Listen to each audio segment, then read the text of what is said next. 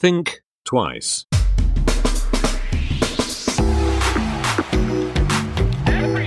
Think twice. Der Podcast über Innovationen, Werte und Wandel. Ich begrüße recht herzlich äh, zur neuen Ausgabe von Think Twice Evelyn Lemke. Sie ist Beraterin, Expertin in den Feldern Circular Economy and Systems Thinking. Sie war ähm, tatsächlich die erste grüne Wirtschaftsministerin äh, und stellvertretende Ministerpräsidentin in Rheinland-Pfalz von 2011 bis 2016. Sie ist Expertin für Fragen der Energie- und Rohstoff Wende und hat Ende 2017 ein eigenes Kompetenzzentrum zu Fragen der Kreislaufwirtschaft gegründet, nämlich unter dem Namen Thinking Circular. Ähm, und dieser Think Tank ähm, wird auch tatsächlich bei den United Nations Sustainability Helpdesk geführt. Das heißt, es orientiert sich sozusagen an den SDGs, an den Sustainable Development Goals.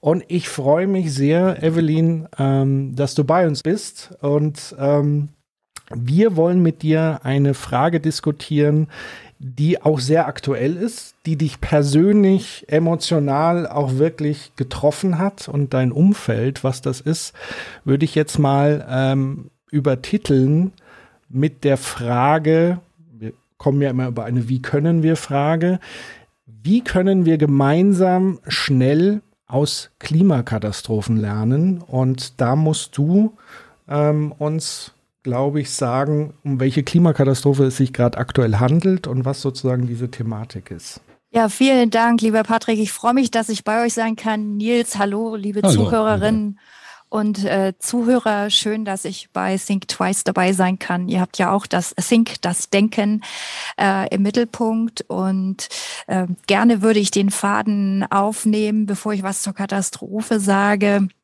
was das Denken äh, mit dem Lernen zu tun hat, dass ihr im Namen tragt, dass wir im Namen tragen. Äh, Denken ist ja wichtig und das wiederholte Denken äh, umso mehr. Das im Kreisdenken war wissenschaftlich verpönt. Äh, Patrick, wir haben auch eine kleine gemeinsame Geschichte und Erzählung mhm. um die Karlsruhe-Schule. Das heißt, wir wissen auch, wie äh, Wissenschaft durchaus umgeht und veröffentlicht, wenn man dieselben Themen und dieselben Fragestellungen zweimal anfasst in der Regel ist es so, Wissenschaftsorgane veröffentlichen die Frage, die gleiche Frage oder Antwort, eine andere Antwort zur gleichen Frage nicht nochmal. Die grenzen das aus bewusst, weil sie sagen, wir machen hier Deduktion, Induktion, wir gucken im Speziellen. Jede Frage kann nur einmal auftauchen. Und da denken wir ja anders drüber, wenn wir sagen, think circular. In der Wissenschaft wird nämlich gesagt, im Kreis denken ist ja blöd. Ja, wer im Kreis denkt, so als Metapher, der ist ja doof. Ja, der denkt ja auf der Stelle, tritt auf der Stelle. Aber nein, du sagst auch think twice. Wir sagen think circular. Also überleg das nochmal, weil wir ja in systemischen, komplexen, systemischen Zuständen uns befinden. Die ändern sich jeden Tag und die ändern sich teilweise dramatisch und unter den gegebenen dramatischen Veränderungen der äußeren inneren Strukturen äh, müssen wir neu nachdenken und müssen wir lernen und zwar als Kollektiv, das Individuum, die kleinen Gemeinschaften, die Gesellschaft, alle zusammen und da müssen wir die Dinge mehrfach angucken und darum geht's. Und wann geht Lernen schnell? Und das ist jetzt genau die Frage, auch wann geht Lernen schnell? Lernen geht immer dann schnell, wenn wir gemeinsame Erfahrungen machen, äh, die uns stark emotionalisieren, weil die Emotion bei uns, so ist die Hirnstruktur aufgebaut, etwas auslöst, was haften bleibt. Also eine Erfahrung, die mit viel Gefühl verknüpft ist, bleibt haften. Und hier in unserer Region im Ahrtal machen die Menschen 40.000 Menschen gerade eine voll krasse Erfahrung, die krasse Erfahrung des der Begegnung mit dem Klimawandel. Wir hatten die Flutkatastrophe am 14., 15. Juli und es gibt riesengroße Betroffenheit, gemeinsame Betroffenheit und natürlich auch ein Wiederaufbau oder ein Neuaufbau, ein Andersaufbau unter neuen Vorzeichen. Und äh, da geht es um schnelles Lernen, um sich an die neue Situation anzupassen. Also Lernen, um sich an den Klimawandel anzupassen, ist jetzt eine Existenzfrage. Und wir können hier durchdeklinieren, was das heißt. Das heißt, ähm, du warst sowohl privat wie auch deine Firma ist ja in der Gegend angesiedelt. Wie hat es dich persönlich betroffen? Also sowohl dich unmittelbar und auch die Umgebung. Und was war so das Erste, was einen irgendwie umtreibt. Und ich glaube, es ist ja nicht dein erstes äh, äh, Klimakatastrophentrauma, ähm, was du sozusagen durchmachst. Vielleicht kannst du das nochmal erklären. Ja, äh, danke dir für die Einleitung. Äh, vielleicht fange ich mit dem an, ähm, was meine erste Erfahrung war und tatsächlich auch ein Trauma ausgelöst hat. Trauma heißt, ähm, das kommt wieder als schreckliche Erfahrung in Erinnerung und zieht einen auch richtig runter.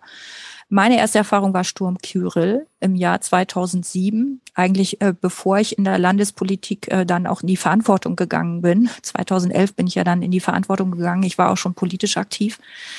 Ähm, der Sturm hat damals äh, sowohl äh, mein Haus von unten genässt, wir, das Haus ist an der Sieg gewesen, in Sieg, ähm, in, in Kirchen, also äh, Betzdorf im Landkreis Altenkirchen und die Sieg, ein schöner Fluss, äh, schön idyllisch, auch auf einem schönen Grundstück, äh, was ich dort hatte, kam von unten in mein Haus rein und ein Baum ist, äh, ein riesiger Baum ist auf meinem Haus gelegen. Der konnte auch nicht rausgeholt werden. Da stand dann halt auch tatsächlich drei Wochen dort, ähm, steckte mit den Ästen in dem Dach und es war ja sehr feucht. Es hat viel geregnet in diesem Februar, März dann und ich habe permanent Wasser von oben und von unten gehabt und äh, der Schadensgutachter Gutachter hat zunächst auch gesagt, wir haben ein Totalschadensereignis, was bedeutet, du darfst nicht in dein Haus zurückgehen. Die wird dann erstmal gesagt, es muss statisch geprüft werden.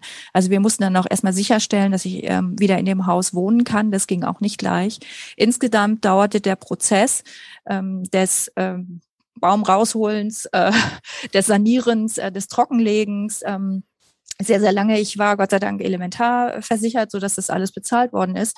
Aber ein Dreivierteljahr später, als ich das Haus ähm, wieder renoviert hatte, hatte ich 15 Kilo abgenommen ähm, und ich konnte nicht mehr schlafen.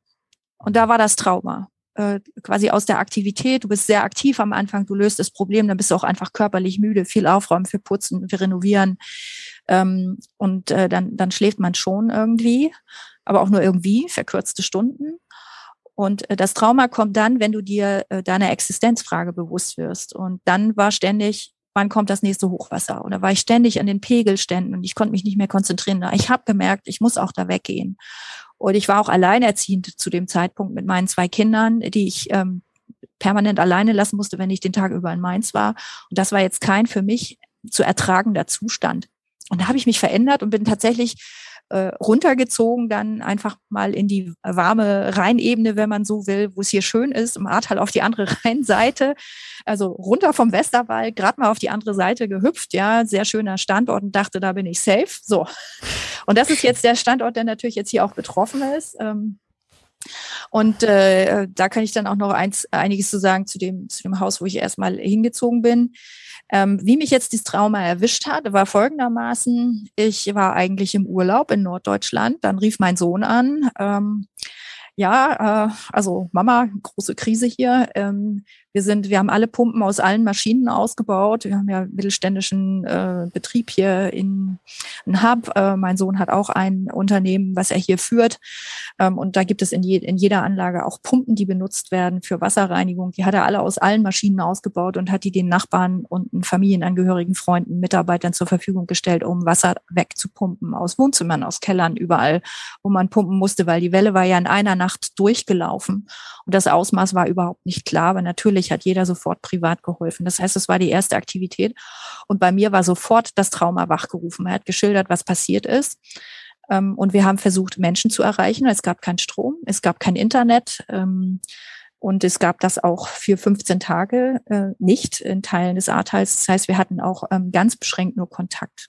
Mein Sohn wohnt jetzt in Niederzissen, deswegen konnte ich den Kontakt äh, zu dem Teil der Familie erstmal schnell wieder herstellen, aber zu anderen eben nicht. Und so erreicht uns diese Betroffenheit über die Mitarbeiter am Standort, ähm, denen über Nacht alles abgesoffen war und für uns klar war, jetzt gilt helfen, den Mitarbeitern helfen, den Freunden helfen. Und wir haben zwei Wochen einfach unseren gesamten Geschäftsbetrieb niedergelegt und wir haben geholfen.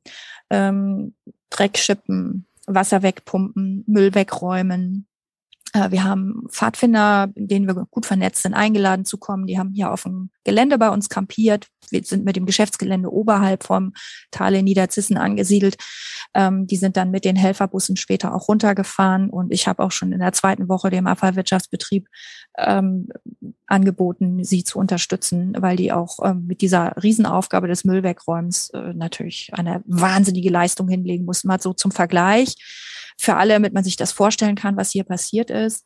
62 Brücken sind zerstört, 40 Kilometer Straßen sind zerstört. Äh, die Krankenhäuser, die sechs Krankenhäuser waren alle nicht einsatzfähig von einem Tag auf den anderen. Die Menschen mussten daraus evakuiert werden. Die Schulen, es waren ja Sommerferien, die Schulen waren alle, alle nicht einsatzfähig.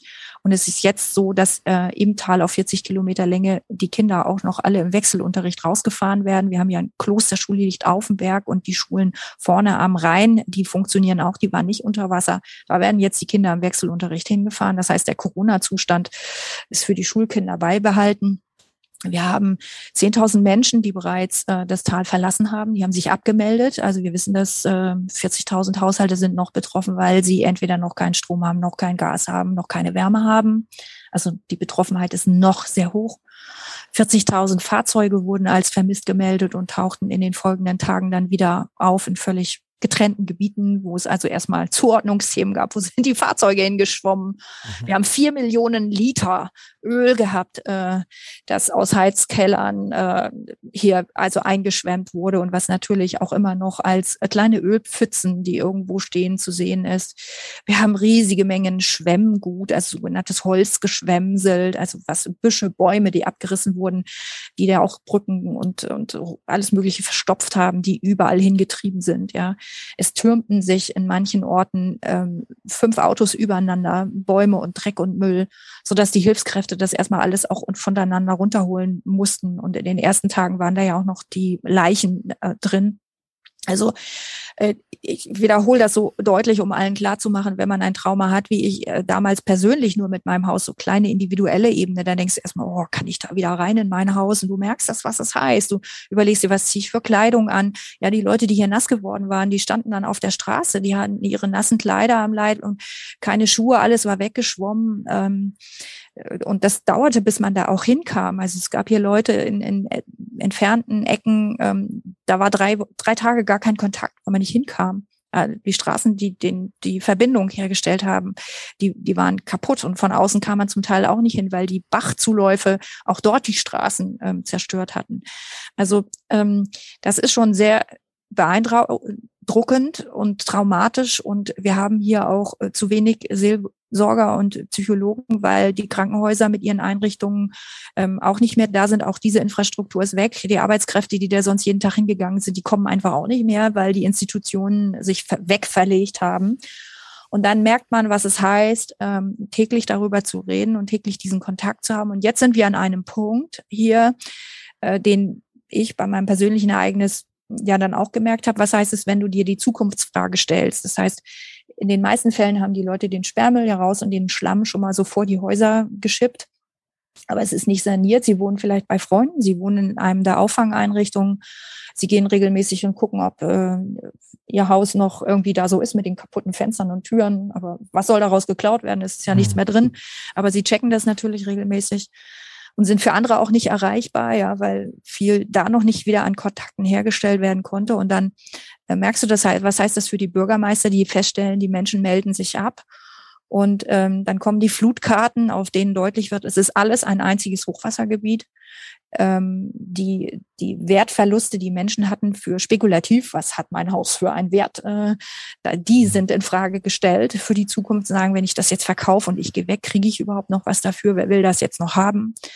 Ähm, zum Teil wird ja auch äh, aufgekauft von den Kommunen. Äh, dafür sind auch Mittel bereitgestellt worden, um dann Flächen herzustellen, in die das Wasser wieder laufen darf. Darüber laufen jetzt äh, natürlich Verhandlungen. Da wird in den Orten drüber geredet. Was ist überhaupt die Zukunftsvorstellung? Und diese massive Anpassung des gesamten Tals was jetzt eigentlich ein gesamtes eine, eine Schwammfunktion haben muss. Man muss dieses Tal umbauen, überall in alle möglichen Seen, Teichen, Löcher, äh, Becken, die man gestalten muss, ähm, muss Wasser, viel Wasser einlaufen können, damit es nicht wieder diese Wucht entfaltet für die Zukunft. Und das muss man natürlich auch hydrogeologisch planen. Dafür muss man eine Vorstellung bekommen und dafür brauchen die Bürgerinnen und Bürger eine Vorstellung. Und da kommen also jetzt diese individuellen Entscheidungen zusammen mit dem, was sich auf Ortsebene kollektiv entscheiden muss und natürlich die Frage, spielt Klimawandel eine Rolle, erörtert wird. Ich finde hier interessant, äh, wir haben in der Wahlbeteiligung, ähm, die ist um 50 Prozent eingebrochen. Wir stellen fest, dass aber äh, trotzdem die Verhältnisse der Parteien ähnlich gewesen sind. Klar haben die Grünen hier zugelegt, aber ähm, es ist so, dass in den betroffenen Zonen, wenn man dort Bürger fragt und sich die das anguckt, dann doch feststellt, das Thema Klima hat für sie keine Rolle gespielt, obwohl sie sagen, ich bin betroffen, ist sozusagen der Lernprozess zu, was hat das mit Klimawandel zu, zu tun, noch nicht da, sondern sie wählen die, mit denen sie sich noch vertraut und gut fühlen. Und das sind äh, die angestammte, das ist die angestammte Mutterpartei CDU hier im Tal. Also äh, da, da ist sozusagen das im Lernen noch nicht angekommen. Und wenn man dann jetzt über Klimaschutz und Anpassungsmaßnahmen reden will, dann gibt es viele, die sogar den BUND, den NABU, also die Organisationen, die sich für Naturschutz einsetzen, dass die beschimpft werden, sie hätten Schuld. Ähm, weil äh, das, was von äh, grünen, grüner Seite vorgeschlagen worden wäre an äh, Renaturierungsmaßnahmen, äh, ja jetzt alles noch schlimmer gemacht hätte. Ja, es ist nicht der Fall, ja, weil Renaturierung hält Wasser fest.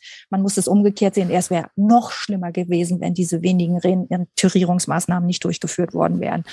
Also das ist ein wesentlicher Punkt und vor allen Dingen die bisherige Politik, nämlich ständig Bauland auszuweisen, die kann nicht weiter behalten werden.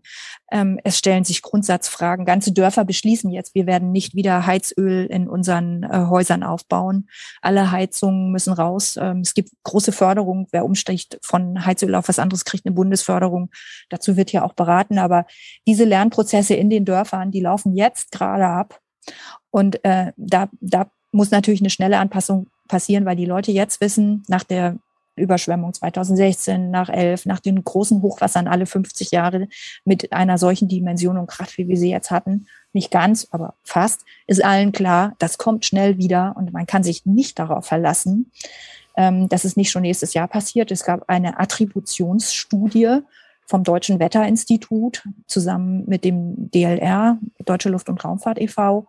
Diese Attributionsstudie hat ermittelt, inwieweit sich dieser, dieses äh, Tief Detlef ähm, verändert hat. Also man hat ausgerechnet, ähm, die Algorithmen dafür zurückgeführt auf, wenn wir Klimawandel nicht hätten, wie wäre dann die Flut abgelaufen? Mhm. Und es ist ganz eindeutig, dieses Ausmaß ist ganz eindeutig Klimawandel induziert.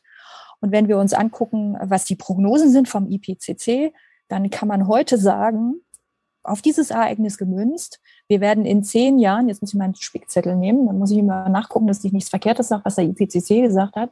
In den zehn Jahren, statistisch gesehen, werden wir neunmal Hitzejahre haben. Ähm, äh, wir bei vier Grad Erhöhung, wir haben hier schon 1,8 Grad Erhöhung im Tal.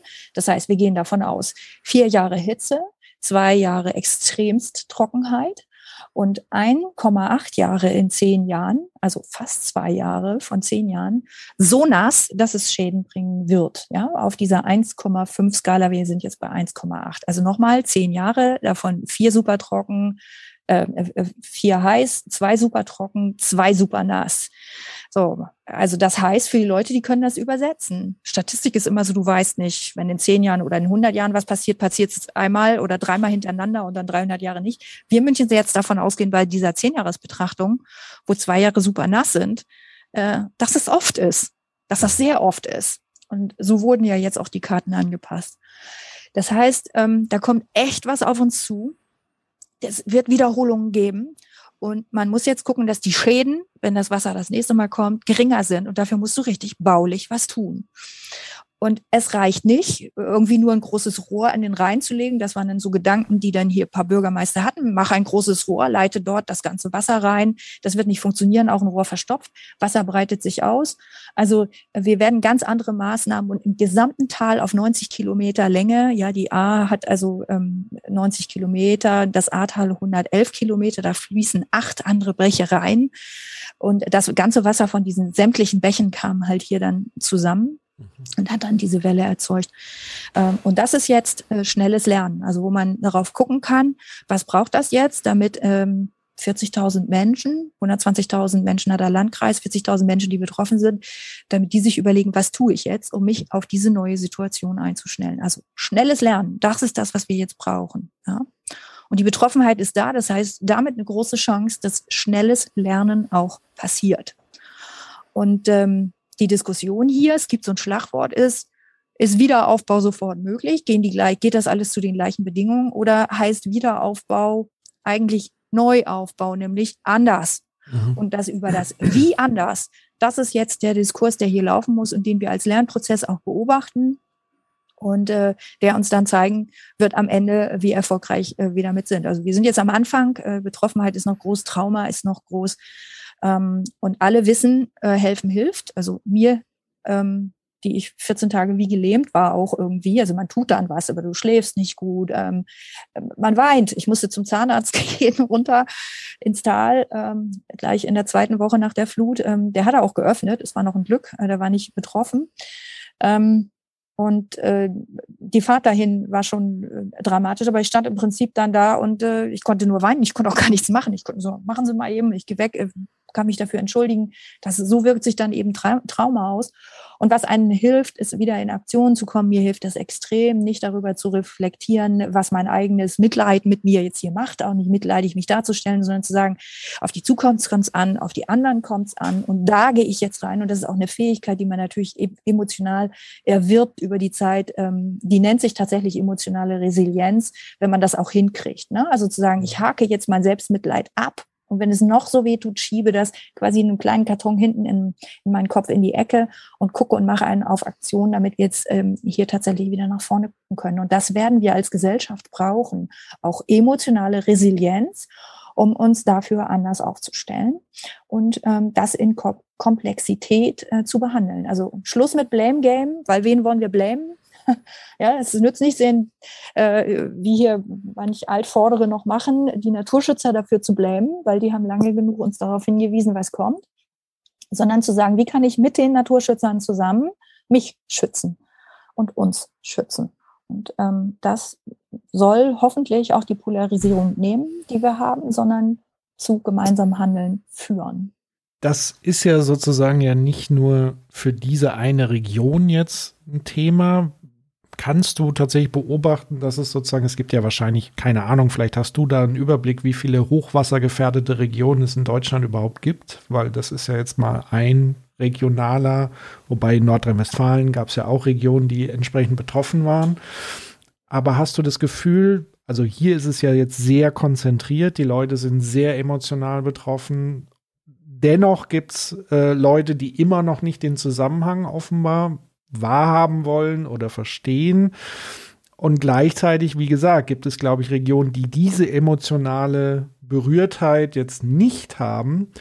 Ähm, da eben diese zwei Fragen. Also woran liegt es, dass die Leute immer noch nicht diesen Brückenschlag hinbekommen und diese Zusammenhänge erkennen und auch sich das entsprechend politisch niederschlägt. Und politisch meine ich noch nicht mal, dass man eine entsprechende Partei wählt, sondern auch politisch bedeutet ja Maßnahmen zu ergreifen in die und die Richtung und sich gegen gewisse Dinge nicht zu wehren. Mhm.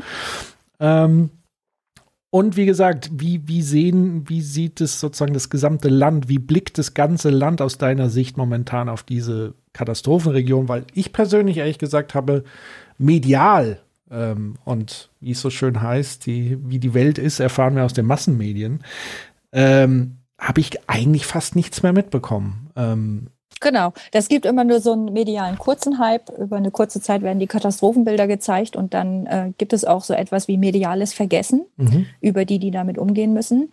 Ähm, es gibt äh, den Extremwetterkongress, äh, der von Greenpeace und dem Deutschen Wetterinstitut abgehalten wurde vor 14 Tagen in Hamburg. Auf dem Extremwetterkongress ähm, wird äh, regelmäßig von Wissenschaftlerinnen und Wissenschaftlern beschrieben, wie viele solcher Ereignisse auftreten, die in großer Dichte auftreten. Ähm, und äh, natürlich, welche, sonst käme man ja beim IPCC auch nicht zu solchen Annahmen, wie häufig das wiederkehrt, ähm, ob das 100-jährig, 50-jährig, 10-jährig ist, ähm, in welchen Gebieten das äh, vorkommt und worauf man stärker achten muss. Also wo sind die Schäden bei so einem Regen stärker? Der Extremwetterkongress hat in äh, dieser Session nochmal deutlich gemacht, dass die Hydrogeologie, also die Tallage, ne, wie liegt, wie, wie stark ist ein Tal eingeengt und wie viele Bäche fließen da rein äh, nochmal etwas über die Schadensereignisse auch ähm, aussagen wird können und damit über welche vorbeugenden Maßnahmen oder klimaanpassenden Maßnahmen getätigt werden muss. Und da gibt es tatsächlich so ein Forschungsgap noch. Das ist aber jetzt identifiziert. Also wir dürfen davon ausgehen, der Deutsche Wetterdienst wird sich zunehmend mit Geologen auch über DLR und, und weitere Organisationen zusammenfinden, diese Lücke zu schließen. Ähm, wie hier, da passiert das schon. Deswegen ist das Ahrtal ein besonderes ähm, Augenmerk, wo man hingucken kann. Ich will das mal übertragen, was das für Deutschland heißt oder für die Alpen, für ganz Europa. Wir wissen, es gibt große Forschung vom DLR auf der Zugspitze dass der Permafrost in den Alpen, der ja die Bergspitzen zusammenhält, ähm, in 20 Jahren geschmolzen sein wird und dass es riesige Muren und Abgänge von großen Geröllmengen geben wird, wenn dieser Permafrost runterkommt und wenn das getoppt wird durch Ereignisse, wie wir es hier hatten, das heißt ein festhängendes Tief über den Alpen, das länger größere Niederschläge bringt oder ein Winter mit besonders viel Schnee, der dann wieder taut und dann hast du im Frühjahr kommt dann alles auf einmal runter. Das wird dann in genau 20 Jahren, so ist das prognostiziert, 20, 50, äh, 25 Jahren wird auch die Zugspitze abbrechen. Es wird so genau deutlich gesagt von den Wissenschaftlern, dann werden wir die ganze große Katastrophe erleben. Stellt euch das einfach vor, da fällt halt an den Alpen, da fallen die Bergspitzen dann äh, runter und machen die Brücken kaputt und die Straßen. Und dann haben wir das, was wir schon mal hatten, nämlich unzugängliche Gebirgslandschaften, die nur mit riesigem finanziellen Aufwand wiederhergestellt werden können. Zum Vergleich, weil du nach der Dimension fragst. Die Finanzkrise, ihr erinnert euch alle an Griechenland, Finanzkrise Deutschland, ja, 2013, 14, ähm, da sind 50 Milliarden Euro reingeflossen. Das hat ganz Europa völlig aufgeregt. Ja, 50 Milliarden Euro aus Deutschland. Jetzt sind 30 Milliarden nur in dieses Ahrtal und NRW geflossen für diese Ereignisse, die wir hier hatten. Ne? Es gibt noch kleinere Gebiete in der Eifel bis Trier, die auch mit den Mitteln bedient werden müssen. Aber vergleichen wir die Finanzkrise Europas mit dem, was wir dort eingesetzt haben. Mit diesem Ereignis kriegen wir eine Dimension für das, was an finanziellen Schäden ähm, auf uns alle, auf die, die Gemeinschaft zukommt. Noch konnte das bezahlt werden. In dieser Situation war auch, ähm, das darf man ja nicht vergessen, ähm, natürlich ähm, gerade Bundestagswahl. Das heißt, es gab keinen Politiker, äh, der irgendwie gesagt hätte, wir geben das Geld nicht, sondern alle hatten eine hohe Bereitschaft, wir müssen helfen. Ja, wer dann sagt, ich kann nicht helfen oder es gibt nicht genug Geld, der verliert im Wahlkampf. Alle wollen Krisenmanager sein. So, das heißt, es wurde schnell bereitgestellt. Und zum Vergleich zur Finanzkrise damals, da haben die Verhandlungen viel länger gedauert, weil da auch nicht direkt äh, natürlich ein Wahlkampf war und weil wir auch nicht direkt die Opfer gesehen haben. Hier haben wir direkt die Opfer gesehen. So, das heißt, das Lernen in der Politik, wir müssen was tun, wir müssen helfen, war eigentlich schon mal da, nämlich gib Geld. Das ist Job der Politik, Umverteilung. Aber das werden wir nicht dauerhaft in diesem Ausmaß machen können.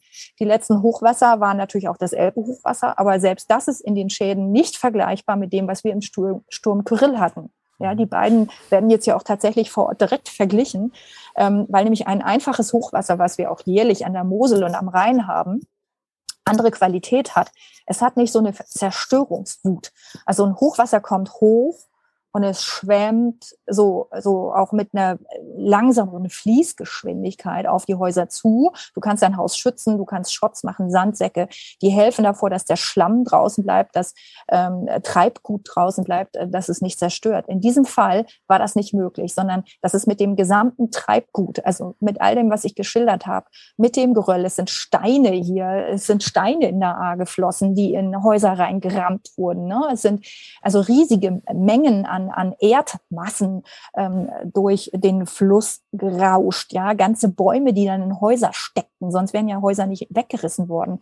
Und diese Zerstörungswut der Natur, ähm, die, die wir uns auch da vorstellen müssen, weil wir dürfen keine Naturvergessenheit an den Tag legen. Natur ist ganz brutal, ja. Klima, unsere kleine Hülle hier, das mhm. ist, äh, wir müssen das schützen. Also da sehen wir das. Und das wird dann auch auf uns zukommen, weil sonst können wir in 20 Jahren äh, das nicht stemmen. Also ich habe Enkel und wenn ich sage, so, jetzt mein Enkel, ähm, dann ist der Mitte 20, Anfang 30, so, was macht denn der, wenn da in den Alpen da, da was abbricht? Was, was hat der dann, was ist wo seine Auf, was ist die Aufgabe seiner Generation denn damit umzugehen? Und was wird der zu mir sagen, wenn wir nicht heute schon da ein bisschen die Weiche geändert haben? Das heißt, schnelles Lernen, ähm, das ist jetzt angesagt und das Neudenken und aus den alten Mustern natürlich heraus, mit sämtlichen Paradigmen, die sich verändert haben. Und das wichtigste Paradigma, denke ich, ähm, was auch am schwierigsten zu knacken ist, ist, wir sind Erdlinge ja, Earthlings, um Jane Goodell zu nennen, ja, die Affenforscherin. Wir sind ähm, nur eine Spezies von vielen Spezies und wir hängen alle voneinander ab. Und das Erkennen, dass wir Erdlinge sind und nicht ähm, Gott gleich hier nach Gottes Vorbild agieren und ähm, im, in einem Zeitalter, wo alles Menschen gemacht ist, äh, sozusagen weiter Menschen machen, das ist vorbei. Aus meiner Sicht, ich gehöre bald zu denen, die sagen, das Anthropozän ist vorbei. Wir haben es nur noch nicht gemerkt. Also es geht jetzt nur noch ein Reagieren. Die Natur wird uns jetzt zeigen, wo es lang geht und wir können reagieren. So, wenn wir reagieren, dann haben wir mal eine ganz andere Situation. Politik stand ja immer so unter dem, unter dem Forderungskatalog, das kenne ich auch, du musst gestalten und du musst jetzt eine Transformation gestalten und du musst was neu aufbauen und was Gestalteres hat, so was Gottgleiches. Ja, also gestalten heißt, du nimmst da so den Ton in deine Hände und formst Adam und Eva, sag ich mal so, oder du formst eine Energiewende oder du formst Windkraftanlagen oder ja, das ist ja auch religiös begründet. Wir kommen einfach nur mal aus diesen Strukturen. Das Ahrtal ist auch hochreligiös, ganz katholisch Wir haben hier Maria Lach mit einem Kloster, das ist ja alles vulkanisch hier. Maria Lach ist so ein See, so ein Vulkansee, da ist ein Kloster auch eine große Denkschule für die Christdemokraten, die sich da jährlich treffen und darüber nachdenken, was das Leben bedeutet und philosophieren und äh, neue politische Ableitungen treffen. Und jetzt stellen sie plötzlich fest, sie können nicht mehr da mit dem Photon formen, sondern boah, die Natur photont das und wir laufen hinterher, wenn wir nur noch Geld geben können, um dann wieder aufzubauen oder zu überlegen, wie retten wir uns da drin. Das heißt, dieses andere Paradigma, das, das gehört ja zum Lernen dazu. Wir sind Erdlinge.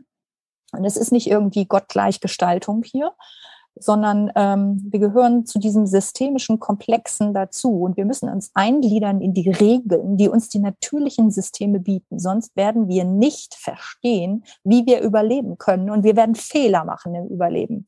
Und genau das ist die Kernfrage, äh, die zu beantworten ist. Und dabei ist alles direkt mit uns verknüpft. Vielleicht komme ich mal auf den Müll zu sprechen, wenn, wenn ich darf. Ich glaube, Nils hat. Rede so ohne Unterlass. Ich habe ich hab noch, ich habe tatsächlich mal eine Frage ja. zum, zum, zur Ursprungsfrage, nämlich tatsächlich, wie können wir lernen? Also so als der, der alte weiße Mann in mir, der, der hat so ja. auf der einen Seite gerade gedacht, ähm, ja, natürlich müssen wir systemisch denken, da würde ich auch gleich mal ganz gerne drauf zurückkommen. Mhm. Aber irgendwie ist das jetzt dieses Szenario, was du jetzt hier eindrücklich geschildert hast, ähm, da habe ich dann schon so leichte Reaktanzen gemerkt, nach dem Motto, wird das jetzt wirklich so schlimm? Ist das jetzt wirklich, ist das nur noch in 20 Jahren? Dann, dann werde ich wahrscheinlich auch noch leben. Und, und, und das Thema mit den Alpen. Ähm, aber die, und, und diese Frage, und das sieht man ja auch an den Wahlergebnissen, die du vorhin äh, genannt hast im, im, im Ahrtal, ähm, da, da ist es ein gewisser Verdrängungsmoment. Und, und, und, und Patrick hat ja auch gesagt, die mediale Berichterstattung war dann irgendwann vorbei. Hier, ich, wie gesagt, ich wohne ja nicht weit weg vom Ahrtal, hat man natürlich am Anfang auch was mitbekommen und die Freiwilligen Feuerwehren haben alle gesammelt und wir waren aktionistisch auch natürlich, konnten aus der Umgebung vielleicht helfen. Danach war große Ruhe und dann kamen so die ganzen Geschichten, die privaten Geschichten kamen nach oben. Wer wurde gerettet, wer ist verstorben, wo ist was, welches Schicksal ist da aufgetreten. Das heißt, da war auf, nach dem Schock erstmal so eine Nähe, ähm, äh, die da aufgekommen ist und dann wurde einem die Dimension auch klar.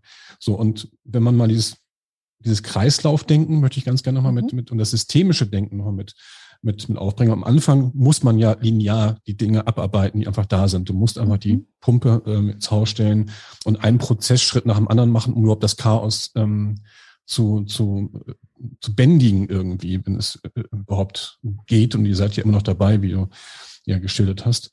Ähm, so, das ist so die eine Phase. Und ich habe mir jetzt gefragt, wir haben jetzt mit 10.000 Menschen quasi auf der Flucht sind, die haben sich abgemeldet.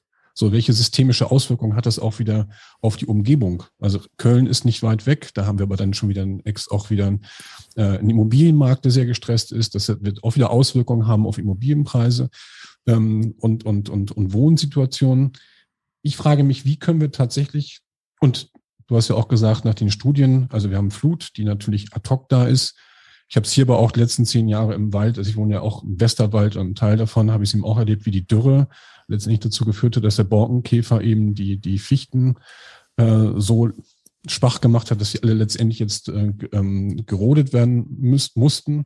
Und, und das hat ja auch wieder Auswirkungen, wenn dann wieder Sturm kommt und so weiter und so fort. Also dieses Systemische wird einem ja, glaube ich, immer nur in Teilbereichen klar. Aber wann fängt man tatsächlich an? Wann fangen wir an, und wie geht das, dass wir tatsächlich anfangen zu lernen ähm, aus der Situation, wenn wir aus dem Aktionismus kommen, aus der Bändigung der Katastrophen?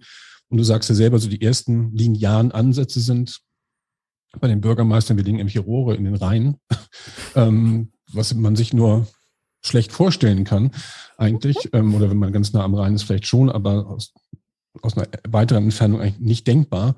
Äh, wann fangen die Leute an, in diesen Systemen tatsächlich zu denken? Wie kann, wie kann, wie können wir das oder wie kann das letztendlich, wie kann das geschehen, dass Leute in System denken, wenn alles linear aufeinander aufgebaut ist, die Wissenschaften linear in ihren Silos denken und arbeiten, die Industrien in ihren Silos und Branchen arbeiten? Wie bekommen wir das hin, dass wir system, systemisch tatsächlich in Kreisläufen in der Natur denken und, und wie kann man da auch dann dementsprechend ähm, auch als Mensch noch hat mir jetzt gerade so ein bisschen Angst gemacht, wenn, ich, wenn du sagst, man kann eigentlich nichts mehr gestalten, wir müssen uns anpassen. Wie gehe ich selber damit um? Und wie lerne ich damit umzugehen?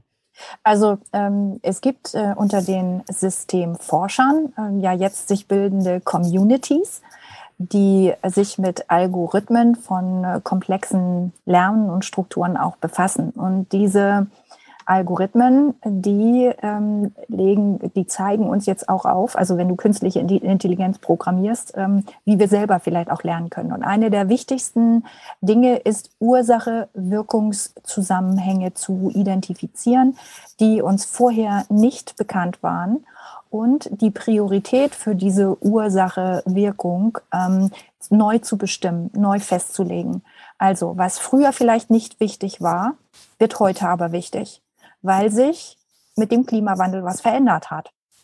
Ja, also wenn es früher nicht wichtig war, ähm, am Hang zu wohnen und nicht so dicht an der A, sondern schöner, weil die A so vor sich hin plätscherte und es war so lieb, so, so mhm. lieblich an der A. Ja, also waren da liebliche Orte und das hat ja über viele hundert Jahre auch funktioniert. Deswegen sind die Leute immer dichter an den Fluss rangewachsen. Dann wissen wir heute, wir müssen dem Fluss, wir müssen Abstand zum Flussbett halten ähm, weil das Wasser wiederkommen wird und es wird immer mal so durchrauschen.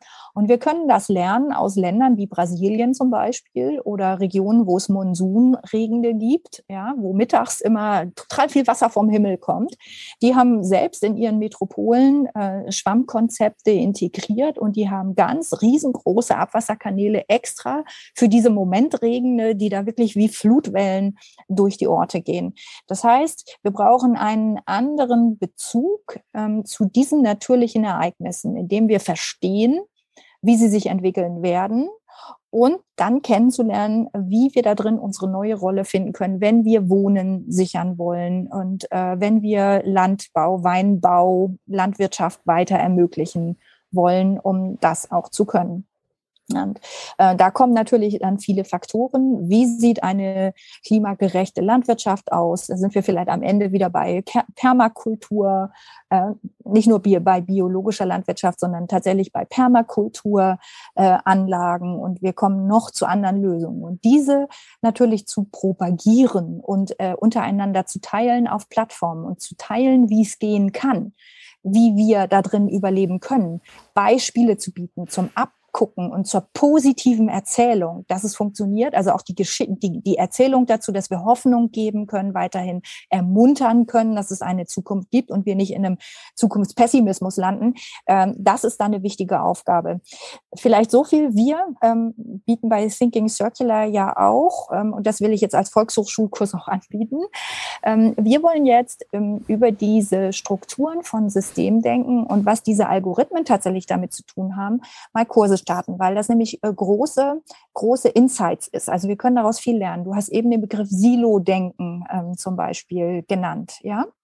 Ein Silo-Denken ähm, ist einer der Kernbegriffe für komplexes äh, Systemdenken und Management, dass wir wissen, wir müssen da raus aus dem Silo, wie zapfen wir das an oder wie entstehen neue Systeme, welche Verbindungen gehen die Elemente von Systemen ein. Das heißt, wir brauchen auch eine andere Sprache. Also ich habe ja eben ähm, mit dem Paradigma Erdling äh, als Gegenbild zum göttlichen Bild, äh, wir sind Gottesgleich, Homo Deus, ja, habe ich begonnen und gesagt, wir sind eben kein Homo Deus. Ähm, den, der wurde ja gut beschrieben von Harari, äh, der darauf geguckt hat, wie crashen Kulturen und Systeme und warum haben wir uns alle gottgleich verhalten. Dann brauchen wir dazu auch ein anderes Bild und eine andere Sprache, die klar macht, was das ist. In unserem Think Tank haben wir deswegen zum Beispiel zu diesem Bild schon den Homo Circularis entwickelt und haben uns rückwärtig gefragt, wie muss der Mensch eigentlich ticken? Was wäre für ihn wichtig? Welche Kompetenzen hätte er, um in dieser neuen Situation, ähm, Postanthropozän sozusagen, zu überleben. Und da kommen wir tatsächlich zu einem anderen Menschenbild, weil es ein ähm, eines ist, wo der Mensch vorausschauend auch agiert, selbstverständlich. Ja, er will ja nicht immer nur reagieren, er will vorausschauend agieren, aber er nimmt diese Wirkungsbeziehungen und diese Komplexität an. Und die Annahme dieser Komplexität bedeutet wirklich, dass wir viel von bestehenden Paradigmen über den Haufen werfen. Also das Darwinsche Paradigma, der Stärkere gewinnt, ja, das ist überholt. Wir wissen, hier hat es die größten Häuser zerrissen und große Unternehmen gecrasht, ja, in, in so einem Ereignis. Wir wissen, wer gut kollaboriert und zusammenarbeitet, der wird überleben. Das ist ein neues Paradigma, das dem darwinischen Paradigma entgegensteht und wo es viel Forschung aus der Natur gibt über andere Lebewesen auf diesem Planeten, die sich in der Spezialisierung ihrer Ökonische ähm, mit anderen Wesen so ähm, perfektioniert haben, dass sie dadurch überhaupt existieren. Und das geht es jetzt neu zu formulieren für den Menschen. Ähm, deswegen ist dieses Bild des Homo Circularis, was wir jetzt ähm, formulieren, aus der Circular Economy und aus dem zirkulären Denken, Neudenken, systemisch Denken heraus, oder man hätte auch sagen Homo Complexus oder so, ne? man kann sich einen anderen Namen ausdenken, aber wie wäre das, ähm, was, was er dafür können muss als Wesen, um zu überdauern, das, was jetzt an Veränderung äh, vor uns liegt. Und da sind die systemischen Komponenten äh, ganz viele. Also das ist ein bisschen Mathematik. Man hätte früher gesagt, äh, in der Schule haben wir mal Mengen mit Mengenlehre alle angefangen. Ja, äh, du hast so zwei Kreise und du lernst kennen, was eine Schnittmenge ist und du lernst, ein Kreis ist größer als der andere und der andere ist kleiner und bedeutender. Oder du verbindest mal zwei Kreise und dann hast du Funktionalitäten, die, auf, die du auf den Strahl bringen kannst. So, und daraus entspinnt sich nachher sehr viel Mathematik, wenn wir Systeme angucken und uns angucken, wie sind die Elemente der einzelnen ähm, Systembestandteile miteinander verknüpft, was dominiert äh, eine Entwicklung, was ist das Muster, dieser Entwicklung, Mustererkennung, ja. Meteorologen machen Mustererkennung. Wie bilden sich Wolken, wie bilden sich Wirbelstürme? Das sind Mustererkennungen, die kann man berechnen äh, mit Computern. Und man kann sie auch mit bloßem Auge erkennen, wenn wir darauf geschult sind, wenn wir an den Himmel gucken oder mhm. so. Und ich glaube, darin liegt ein Stück der Übersetzung, die wir noch leisten müssen.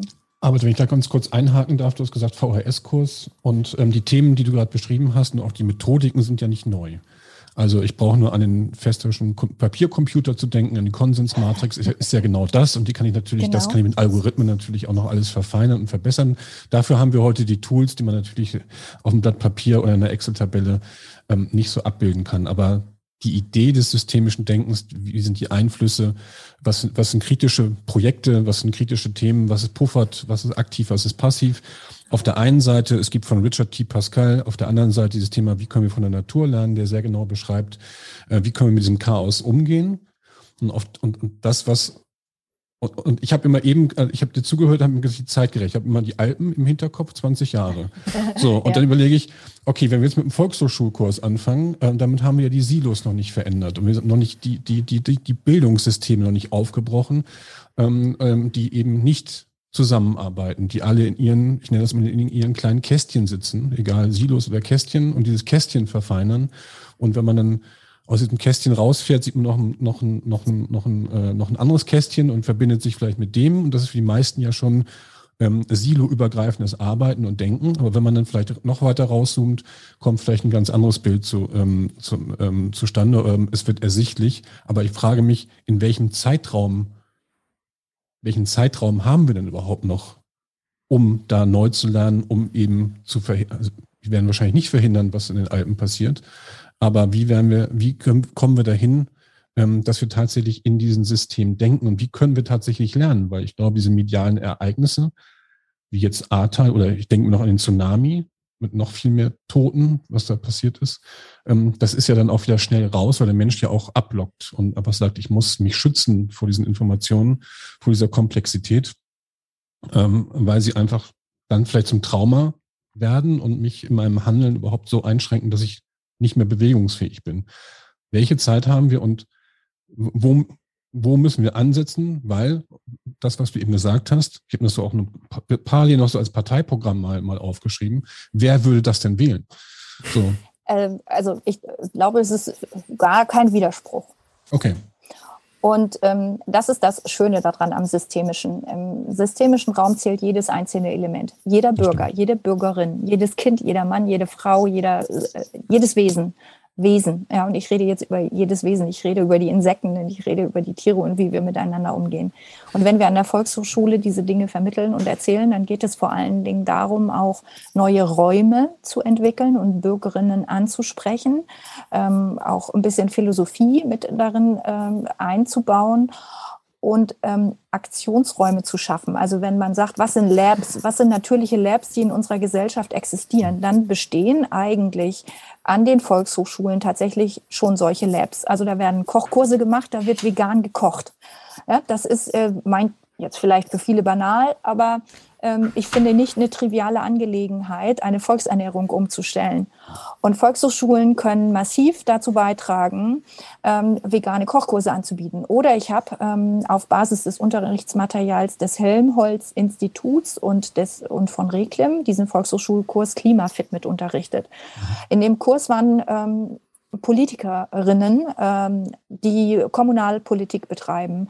Und die kannten noch nicht die Instrumente, die von Bund, Land und Institutionen zur Verfügung gestellt werden. Und sie kannten auch nicht die ähm, Teilnehmenden aus anderen Kommunen, die sich am gleichen Thema beteiligen. Das hat also dazu geführt, dass ein Realraum entstand, in dem neu, und zwar auf der Bildungsebene, neu Menschen zusammenkommen konnten, um zu sagen, wir wollen nochmal neu an das Thema Klima ran. Und wo kann ich was tun? Also die Menschen wollen zunehmend identifizieren, wo kann ich was tun? Und dann wird es sehr kleinteilig. Wir reden tatsächlich dann darüber, was bedeutet das, wenn du einen ähm, Gemüsegarten hast und wie viel CO2 emittiert eine Tomate, die du da ziehst, gegenüber der Tomate im Glas, in der Dose, in der Tube, im Gefrierfach, im, aus dem Supermarkt oder aus dem Bioladen. Und das sind ähm, großartige Beispiele, um Menschen zu zeigen, was äh, Klima bedeutet und ihr persönliches Verhalten und ihre, die Änderungen ihres Verhaltens, welche Auswirkungen das sind. Das heißt, es beginnt bei uns. Ich glaube, wir müssen das tun und auch Realräume, die existieren, neu bedienen, um neu, ähm, ja, neu zu öffnen für Möglichkeiten des neuen Handelns und auch des Philosophierens und des sich Wohlfühlens in vertrauten Umgebungen. Ja, nicht jeder will in eine völlig neue vertraute Umgebung mit irgendwelchen anglizistisch gewählten Namen. Wenn ich sage, ich mache einen Volkshochschulkurs, da geht es um veganes Kochen, das hat mit Klimaschutz was zu tun. Oder ich gehe an unsere Umweltlernschule, die wir hier oben haben, und mache einen Klimafit-Kurs. Da geht es darum, dass ich auch von anderen hören kann, was sie tun. Wir legen gemeinsam eine Saatenbank an und erhalten Saaten oder wir identifizieren einzelne Kreislaufprojekte. Dann können wir wunderbar ähm, äh, genau diese Räume erfassen. Und auf der oberen Ebene, wenn ich jetzt mal nach Berlin schaue und sage, da passieren gerade Koalitionsverhandlungen, was bedeutet das für die im Moment? Dann ähm, heißt es, dass sich eine zukünftige Regierung über diese Zukunftsbilder und Abläufe einig werden muss, um dann im gemeinsamen Geist handeln zu können und feststellen wird, dass rote Linien für das, was vor uns äh, liegen, nicht mehr existieren, weil alles, was da kommt, wird anders sein als das, was wir jemals kannten. Und die Frage ist, welche Verständigung im gemeinsamen Handeln findest du? Wie weit ist dein inneres Lernen gelungen, um zu sagen, ich mache mich bereit dafür, ganz anders damit umzugehen, als wir es jemals getan haben. Und wir werden es wahrscheinlich erst in der Krise erkennen, was Lösungsansätze sein äh, können. Und dann müssen wir die Kraft haben, im Kollektiv Schritt für Schritt da durchzugehen anstatt uns zu ähm, an, an dogmatischen Fragestellungen zu zerfleischen. Und eins wird wesentlich sein, das Klima zu schützen und sich daran anzupassen. Das geht Hand in Hand.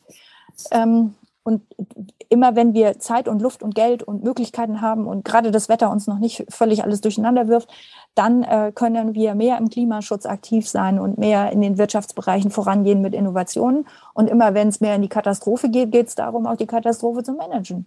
Also es ist eigentlich relativ schlicht. Ja, ich würde es auch gar nicht so verkomplizieren.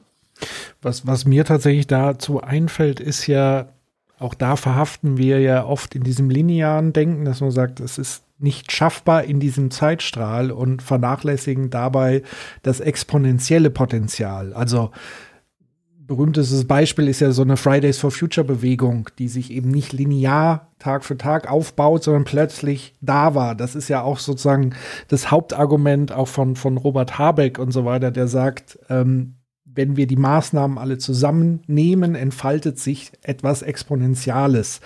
Ja. Wenn ich an VHS denke, dann müsste sozusagen mit Hilfe der Digitalisierung quasi eine, ein, eine neue Form der VHS hoffentlich vielleicht auch entstehen, dass wir sozusagen noch breiter die, die Inhalte bringen und eher die Idee einer Volkshochschule ähm, als Grundlage nehmen, wo viele Leute Peer Groups sich gegenseitig schulen und weiterbilden. Und da ist dann das digitale Lernen, was wir jetzt durch Corona, also ich sehe Krisen auch immer als, als Riesenchancen tatsächlich, wenn, wenn wir denn daraus auch wirklich immer was lernen und mitnehmen.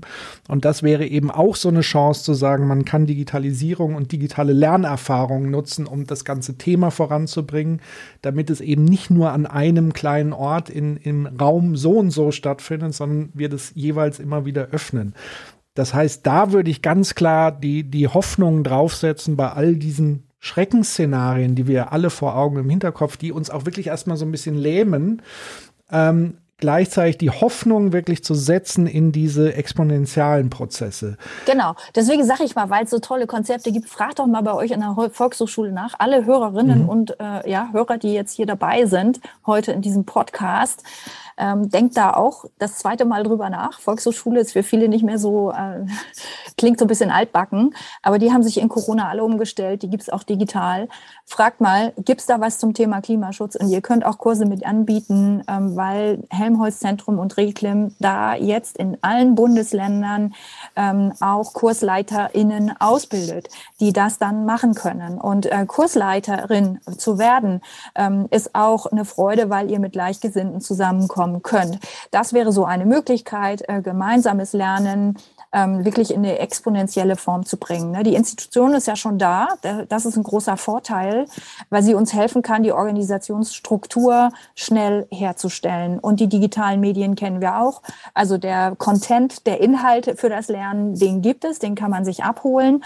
Und ähm, Kursleiter erhalten in der Regel auch nicht so super viel Geld, aber jeder Mathelehrer, Physiklehrer, Leute, die sich mit Wetter gerne auskennen, ähm, die überhaupt in diesem ganzen grünen Bereich schon lange äh, aktiv sind. Jeder von euch kann mal so einen Klimafit-Kurs machen. Das ist hochinteressant. Man lernt einfach sehr viel auch selber dazu, weil die Teilnehmenden einen äh, Löchern im Bauch fragen und äh, dann äh, soll es ja auch eine wissenschaftliche Antwort geben und es soll eine Übersetzung ins Reale geben. Dazu ja? möchte ich ergänzen, dass es eben nicht nur die Volkshochschulen sind und ähm, also wir auf dem Land ähm, haben dann manchmal auch so Vorbilder in der Nachbarschaft, die dann einfach andere anstecken. Und unsere Nachbarn hatten sich zum Beispiel eine Blumenwiese anpflanzen lassen oder haben sie entwickelt für die Insekten.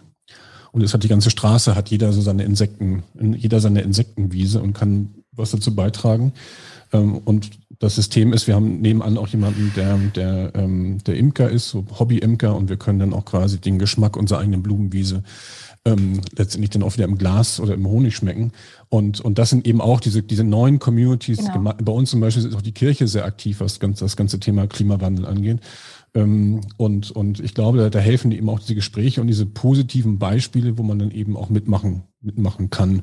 Und ähm, von daher war es natürlich vorhin so ein bisschen Provokation, aber ich finde gut, dass wir eben diesen Hinweis nochmal Volkshochschule, aber eben auch auf, ähm, auf die eigenen, ähm, auf das eigene Umfeld, ähm, dass wir da gucken können und gucken können, was können wir konkret direkt machen, was können wir umsetzen, wenn ich nur einen Spaten in die Hand nehme, äh, beispielsweise und äh, aus, aus, einer, aus einem Rasenfläche eine Blumenwiese mache, dann kann ich schon was, äh, was ändern und und ich glaube dann, und das ist dieses Exponentielle, also ich habe immer noch dieses Thema Landwirtschaft auch nochmal im Hinterkopf, wo ja die Landwirtschaftskammern immer noch rumlaufen, gerade bei Viehwirtschaft nach dem Motto, diese alten industriellen Denke, ihr müsst Riesenbetriebe aufbauen. Und ähm, die Dürren der letzten zwei, drei Jahre haben ja gezeigt, dass diese Riesenbetriebe gar nicht mehr funktionieren können, weil sie nicht zu ernähren sind, die ganzen Kühe.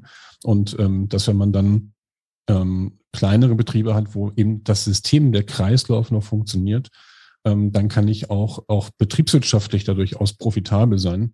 Und ich glaube, dass man eben diesen in Gemeinden, in Communities, digital, analog tatsächlich eben diese Beispiele suchen muss, um dir auch zu zeigen, dass es eben geht. Und, und ähm, man nicht nur darauf warten muss, dass die Gestalter, also sprich die Politik, ähm, etwas tut, sondern dass die vielleicht nur den Rahmen dafür bietet.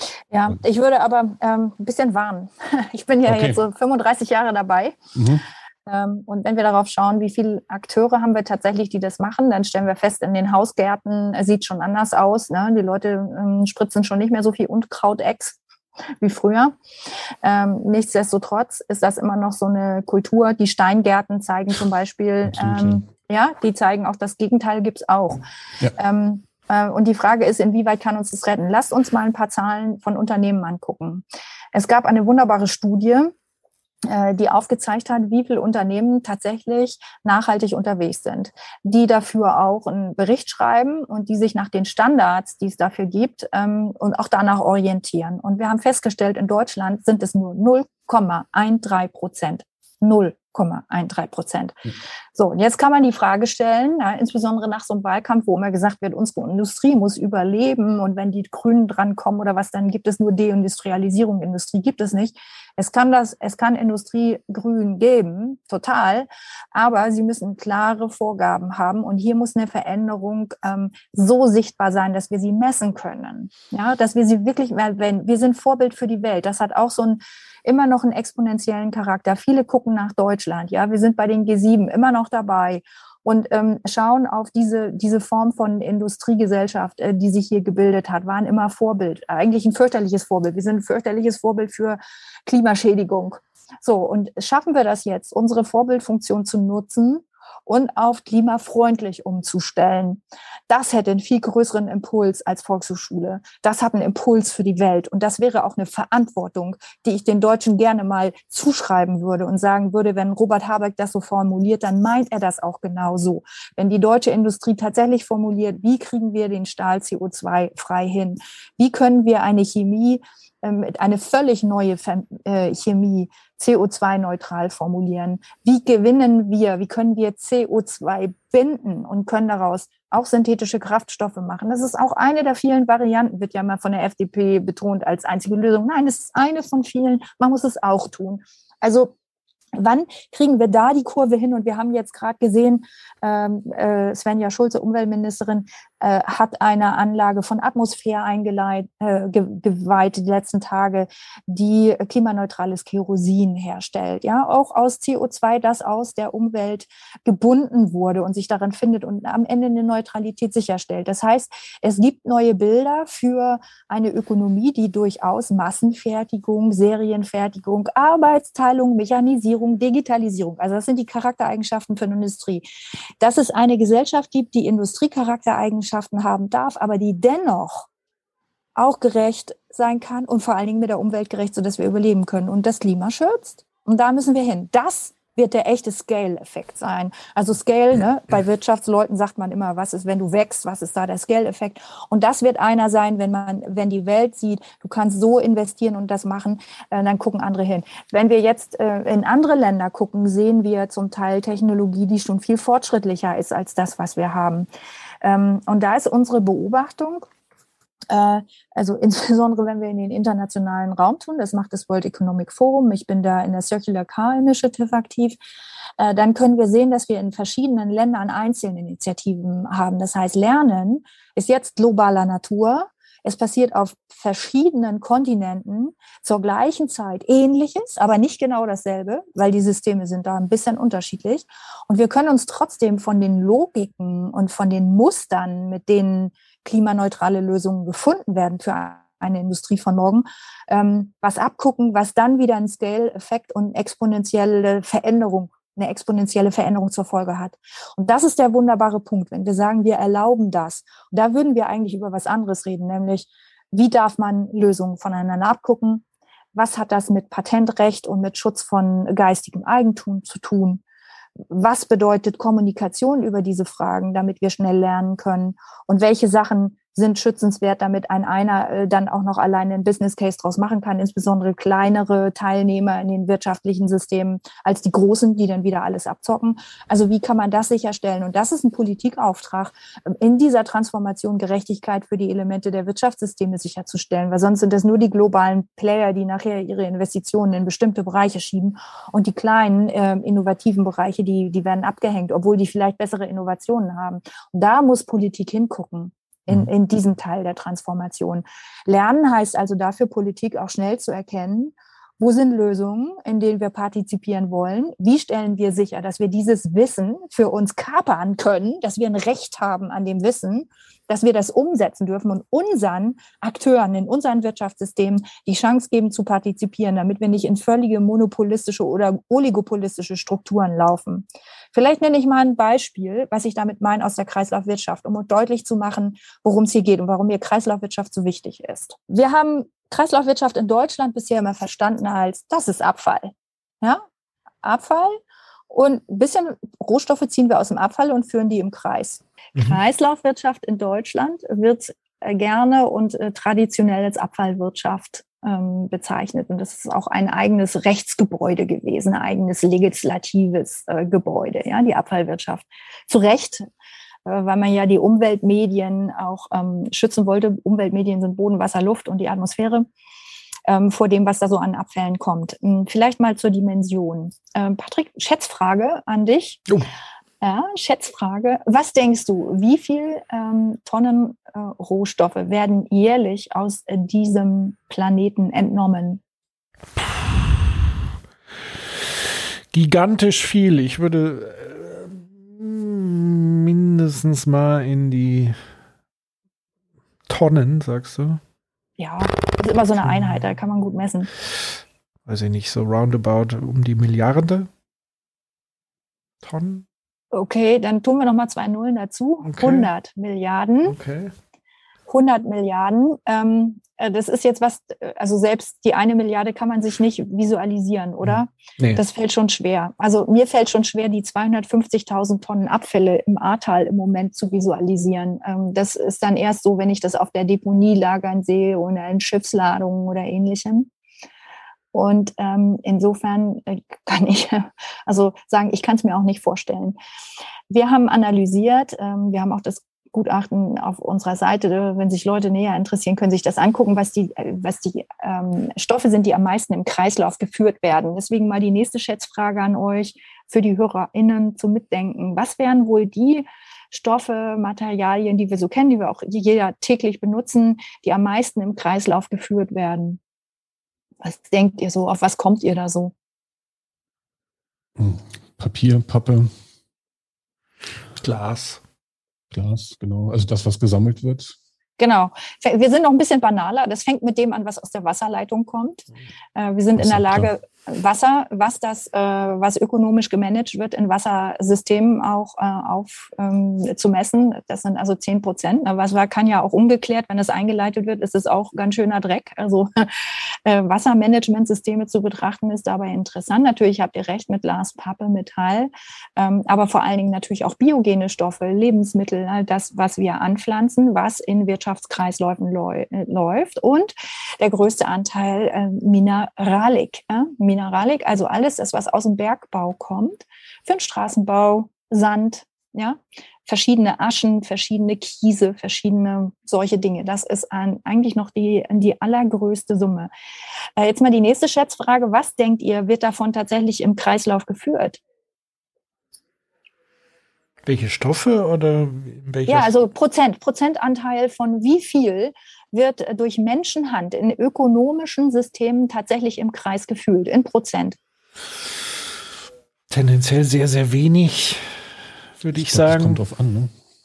Also Pappe wird, glaube ich, wird, glaube ich, zu 80 Prozent aus recycelten Materialien hergestellt und andere Bereiche wahrscheinlich zu 1, 2 Prozent. Also ich glaube, die Spannbreite ist da relativ hoch, kann ich mir vorstellen. Genau, also weltweit, wenn wir alles angucken, was ich eben genannt habe, dann sind es nur 8 Prozent. Von all dem, was wir wirtschaftlich nutzen, nur 8 Prozent. In Deutschland sind es 12 Prozent. Selbstverständlich hast du recht, Pappe wird in Deutschland zu 75 Prozent ähm, recycelt in Deutschland. Ne? Ja, genau. Es gibt riesengroße Unterschiede zwischen dem globalen Norden der Welt und dem globalen Süden. Man kann sagen, der globale Süden ist immer noch eine Müllkippe. Der globale Norden produziert fleißig und rezykliert noch nicht so viel. Aber es ist eine astronomisch große Zahl. Und wenn wir uns vorstellen, CO2 ist Müll in der Atmosphäre und unser gedankliches Modell als eine Welt ohne Abfall will das, dann heißt das, wir müssten alles, was wir aus dem Planeten rausnehmen, auch ewig in der wirtschaftlichen Nutzung halten und es nicht verlieren. Aber wir verlieren 92 Prozent ins Nichts. Also wir wissen nicht, wohin. Tatsächlich nicht, wohin. Wir haben keine Kenntnis darüber. Wir haben keine Zahlen. Es ist nichts dokumentiert. Es ist natürlich viel verbaut. Wir wissen vieles in unseren Straßen und Gebäuden. Ja? Aber eigentlich haben wir keine Ahnung. Wir sind völlig ahnungslos über die Frage, wo ist das ganze Zeug? Ja? Also kein Plan davon. Und äh, wenn wir uns jetzt diese Herausforderung angucken, was heißt es eigentlich, eine klimaneutrale äh, Nutzung von Industriegesellschaft zu ermöglichen, dann verbindet sich mit dem Ziel, nicht nur kein CO2 auszustoßen, sondern natürlich auch keine weiteren Abfälle in andere Umweltmedien, Boden, Wasser, Luft zu entlassen, sondern endlich mal zu wissen, wo das alles ist und das auch anständig wieder zu benutzen. Dauerhaft, ja. Es gibt das sogenannte Resolve-Prinzip. Resolve steht für englisches Wort, RE natürlich. Also jeder Buchstabe hat jetzt hier eine Bedeutung, aber eigentlich Re und Solve heißt nochmal neu erfinden. Also think twice, ja. Resolve, mhm. ganz tolles Prinzip. Resolve, ähm, das RE steht für viel, was ihr kennt renewable, also Erneuerbarkeit, reusable, Recyclability, ähm, also überall, wo so ein RE davor ist und das ist mal Öko, ne, das fällt schon genau in die Kiste, immer alles wieder benutzen und natürlich die anderen Buchstaben stehen für das, was wir sonst brauchen. Share für äh, benutzen statt besitzen, also andere Geschäftsmodelle, äh, dann kommt das O ähm, für optimieren, ja, optimieren und zwar nicht effizienzgetrieben, sondern äh, effektivitätsgetrieben, könnte ich auch noch einiges zu sagen. Das ist O, L, Close Loop. Also wir wollen tatsächlich die 92 Prozent äh, von dieser riesen Summe an Material im Kreislauf wirtschaftlich weiter benutzen können. Wir müssen es aber auch virtualisieren. Wir brauchen die Datenwelt dazu, damit wir dann äh, Materialpässe machen können. Dafür steht das V und E, das E steht für Exchange. Das heißt, wir müssen darüber kommunizieren und wir müssen auch diese Daten austauschen. Das bedeutet Resolve als Wort. Und eine neue Ökonomie würde sich an diesem Resolve-Prinzip orientieren, dass wir alles ewig weiter nutzen können äh, auf der Basis ähm, des Designprinzips Cradle to Cradle. Das heißt, dass wir nämlich Mensch, Natur freundlich sind, also dass wir uns darin nicht vergiften, dass wir nichts vergiften. Ne? Also eine Technologie, wenn hier Holzpellets überschwemmt worden wären im Ahrtal, sag ich mal so, dann wären die Holzpellets wären kein Problem. Die würden sich auflösen in der Natur, so ein bisschen Holzspäne, biogenes Material, kein Problem. Das Erdöl, das jetzt aus den Heiztanks hier rausgelaufen ist, das ist ein Riesenproblem. Und das wäre dieser kleine Unterschied bei Cradle to Cradle zu Fossil. Also wir können da drin sehr viel erkennen und das ist ein tolles Prinzip, an dem man sich wunderbar orientieren kann bei der Neugestaltung ähm, dieser Kreislaufwirtschaft. Und dann sind wir nämlich da, dass wir sagen können, das heißt, nicht Abfallwirtschaft, wo wir mit Abfällen wirtschaften und die am Ende nur entsorgen, weil wir den Menschen damit die Sorgen wegnehmen. Im Ahrtal ist das so. Wir nehmen, wir nehmen den Leuten den Sperrmüll wegtransportieren und den Schlamm sind die eine Sorge los. Aber entsorgen ähm, bezieht sich eben nicht mehr, ich sehe nicht mehr, was ich nicht will und kann es dann ignorieren und verdrängen, sondern Kreislaufwirtschaft will wirklich, dass wir dann damit auch weiter umgehen können in der Zukunft. Und da sind wir bei dem Resolve-Prinzip tatsächlich bei dem Think Twice oder Thinking Circular Prinzip, das wir implementieren in alle ökonomischen Prozesse. Rethink haben wir noch vergessen. Ja, genau, Rethink. genau. Das Spannende ist ja, dass eigentlich wir ja in einem Kreislauf längst leben. Also die Ökosphäre ist ein Kreislauf. Nur wir haben es noch nicht verstanden, mit ihr richtig umzugehen. Kann man das so eigentlich sagen? Also es, die Natur ist ein Kreislauf und ehrlich gesagt, so sehe ich das auch. Der Natur ist es irgendwann auch scheißegal, ob hier Menschen rumlaufen. Irgendwann Natur immer wird die sich eben, also wird das sozusagen sich äh, von, von selber wieder in, in, in einen Einklang bringen, wenn sozusagen Lebewesen da sind, die mit diesem Kreislauf nicht zurechtkommen und es nicht in Einklang bringen. Ähm, da kann man doch sehr viel eigentlich aus der Natur eben sich abgucken. Und eigentlich ist es relativ simpel. Und man müsste eigentlich nur wie so eine Art, ich, ich nenne es immer Direktive entwickeln. Also eine Direktive, die ich immer im Hinterkopf habe, egal was ich tue, mich mit der Frage verbinden, ist das, was ich hier tue? Und damit meine ich natürlich explizit auch die politischen Kräfte, weil ich halte es für fatal, sozusagen die Verantwortung nur dem Individuum zu übertragen. Mhm. Das ist ja schon das Hauptproblem. Mhm. Oder grundsätzlich mhm. ist die individualisierte Betrachtungsweise von, von Menschen und Menschheit schon mal ein Problem, weil es sozusagen jeder für sich alleine und so weiter, jeder muss für sich vorankommen, wird auch nicht funktionieren, weil es nur in dieser Vernetzung, in diesem Kollektiv ist.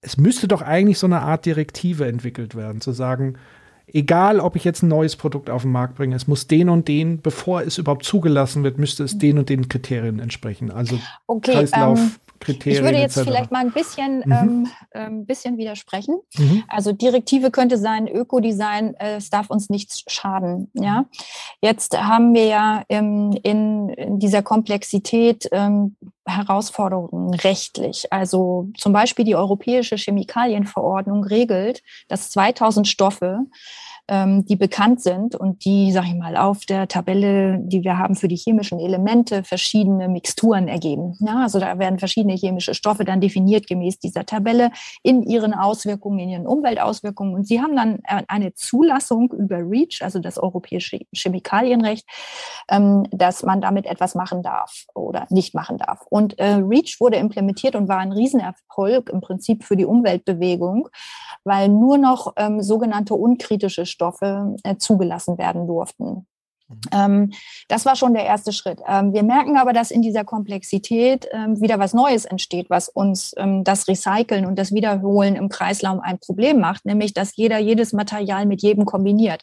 Das heißt, du hast 2000 hoch 2000 ne, mathematisch Kombinationsmöglichkeiten, also fast unendlich viele Dinge zusammen äh, zu produzieren äh, als Gegenstand, die aber dann hinterher wieder nicht äh, nochmal benutzt werden können, repariert werden können, auseinander auseinandergenommen werden können.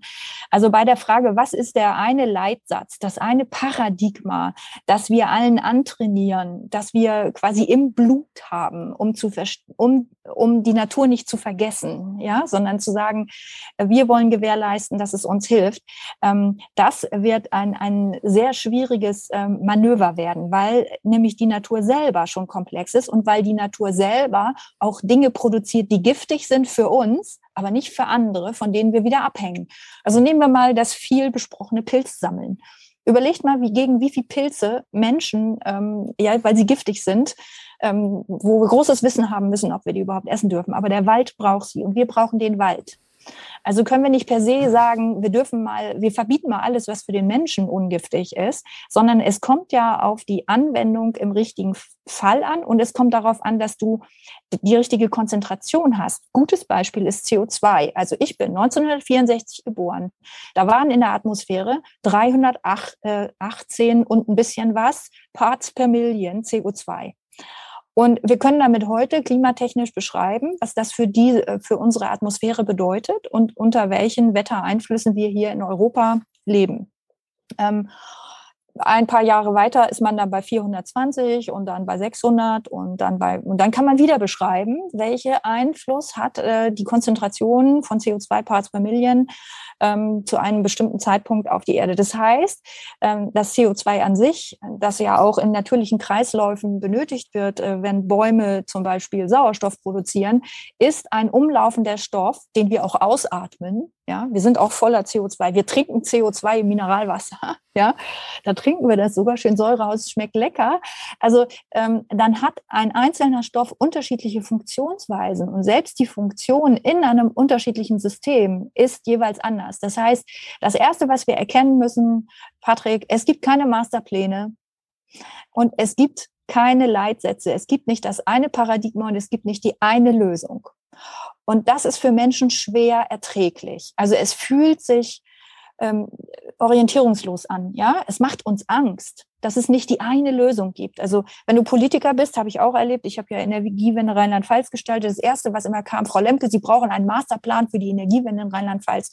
Und da habe ich immer gesagt, es gibt für mich eine Zahl, die heißt, zwei Prozent der Landesfläche wollen wir mit Windkraftanlagen und Solaranlagen belegen und danach regeln wir das und ähm, in dem Sinne kein Masterplan, sondern ein schrittweises Vorgehen. Was muss ich tun, um die, den Playern zu ermöglichen, das umzusetzen? Das ist eine andere Vorgehensweise. Das ist eine systemische Herangehensweise. Ich ermögliche sozusagen ähm, ein, in einem Feld den Akteuren, den Systemen, in bestimmten Elementen ein Agieren, was eine positive Wirkung hat. Also wie bemessen wir den Positive Impact, den positive Wirkung auf unsere lebendigen Systeme?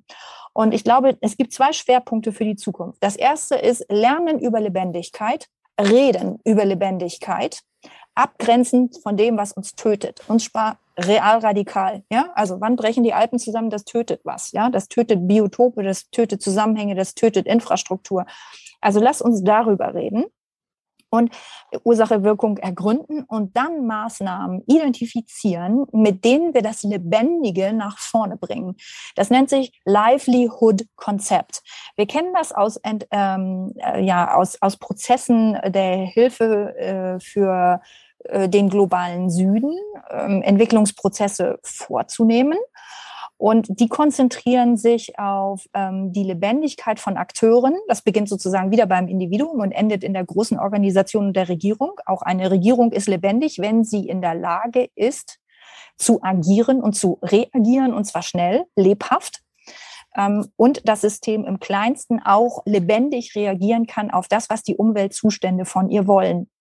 Und damit sind wir völlig weg von Einzel, quasi dem, gib mir die eine Lösung. Ich sage mal, das große, die große paradigmäre Veränderung ist, früher sind die Leute in die Kirche gegangen, haben zum lieben Gott gebetet oder zu Allah oder wem auch immer, ja, ähm, haben ihre Meditation gemacht ähm, äh, zu ähm, und ihr Karma beschworen. Also ich will jetzt nicht diskriminierend sein, aber Menschen haben sich darauf konzentriert, dass irgendwo eine Lösung herbeikam, quasi die eine Antwort auf alles. Ja, es gab auch das mysteriöse Streben nach der einen Zahl.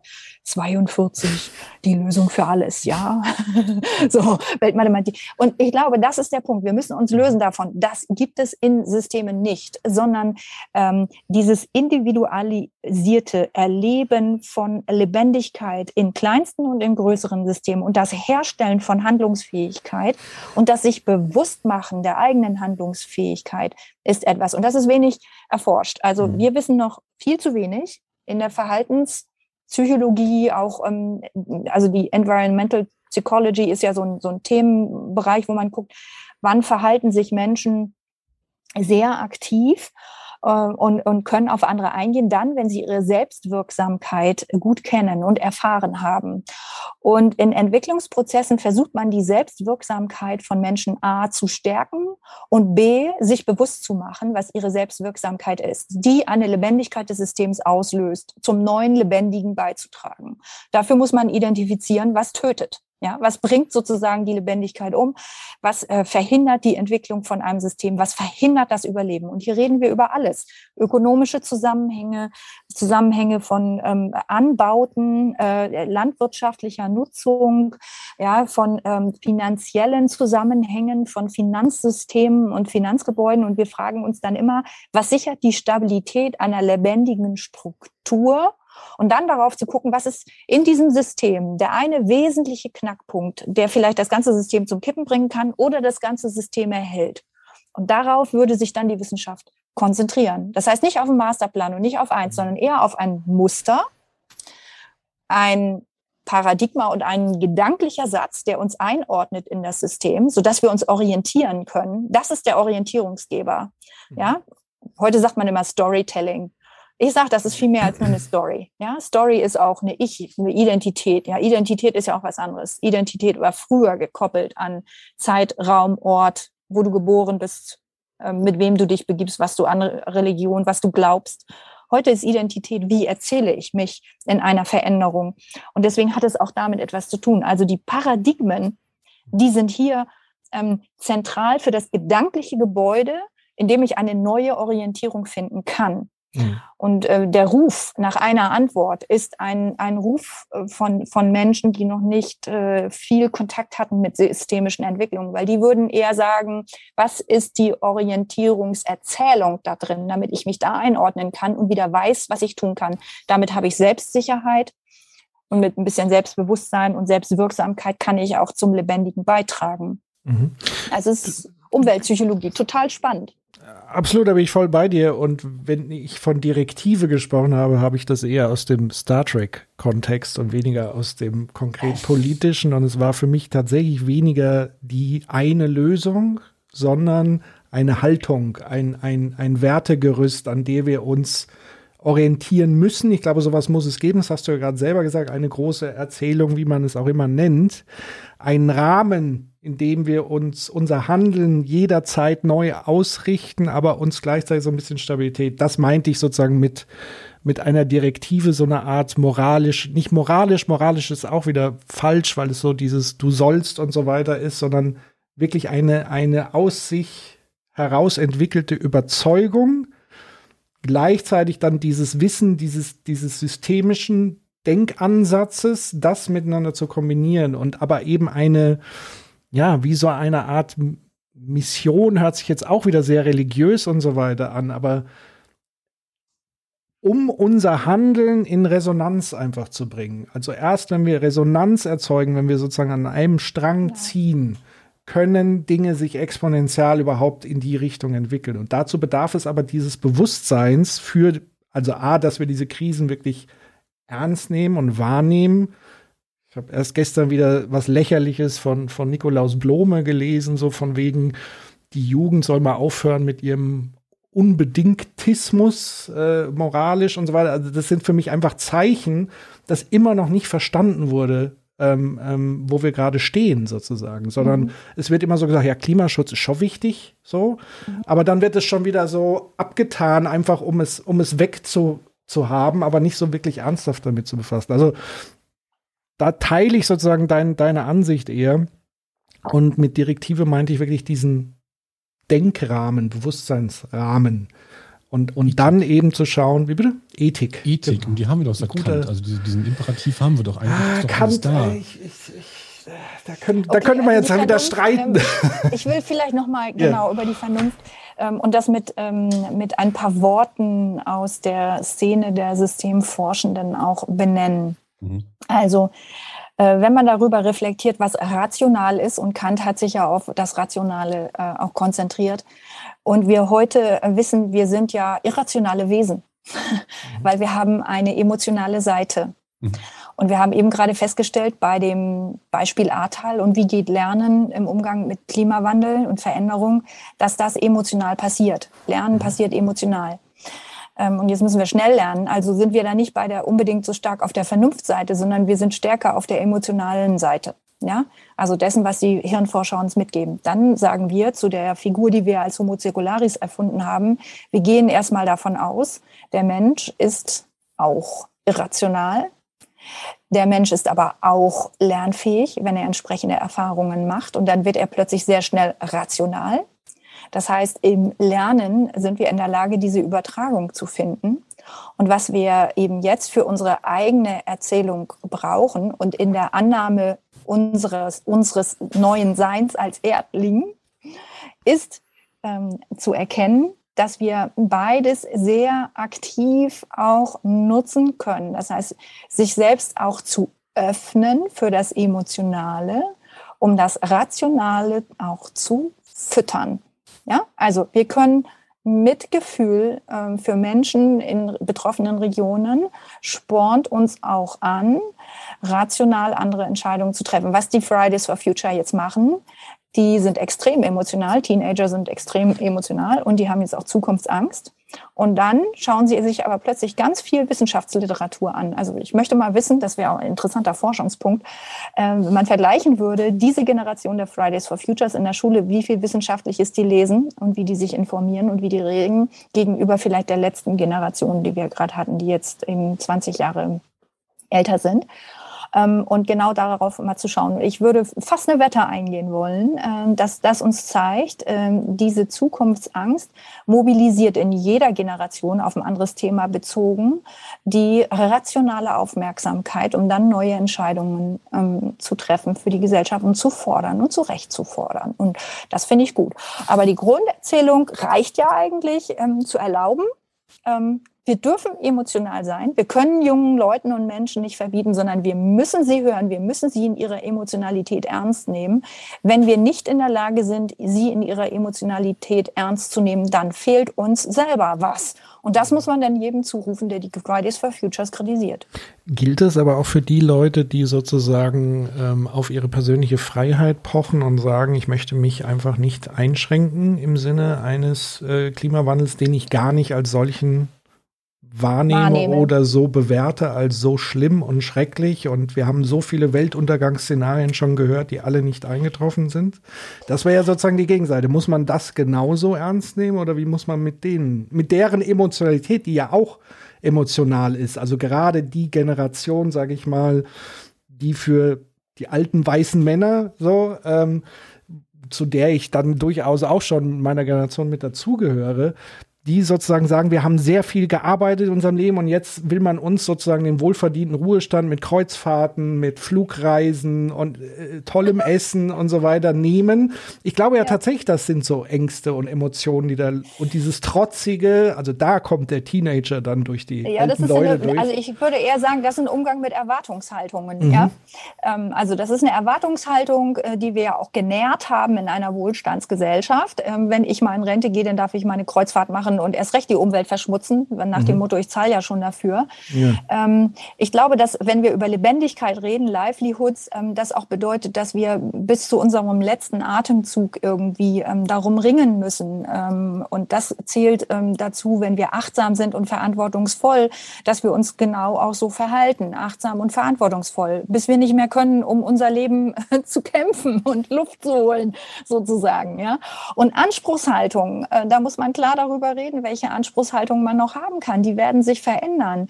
Und äh, das ist sicherlich das, was uns an Radikalität jetzt auch noch aufstoßen wird in den nächsten Jahren, nämlich ähm, die zu managen. Ich will das mal ähm, beschreiben. Ich habe ja erwachsene Kinder auch, aber als Mutter macht man ja oder als Vater als Eltern generell die Erfahrung mit Kindern, dass sich alles um die Kinder dreht und das Kind macht die Welterfahrung, dass sich alles um sie dreht. Das Kind steht im Mittelpunkt, alles dreht sich um das Kind.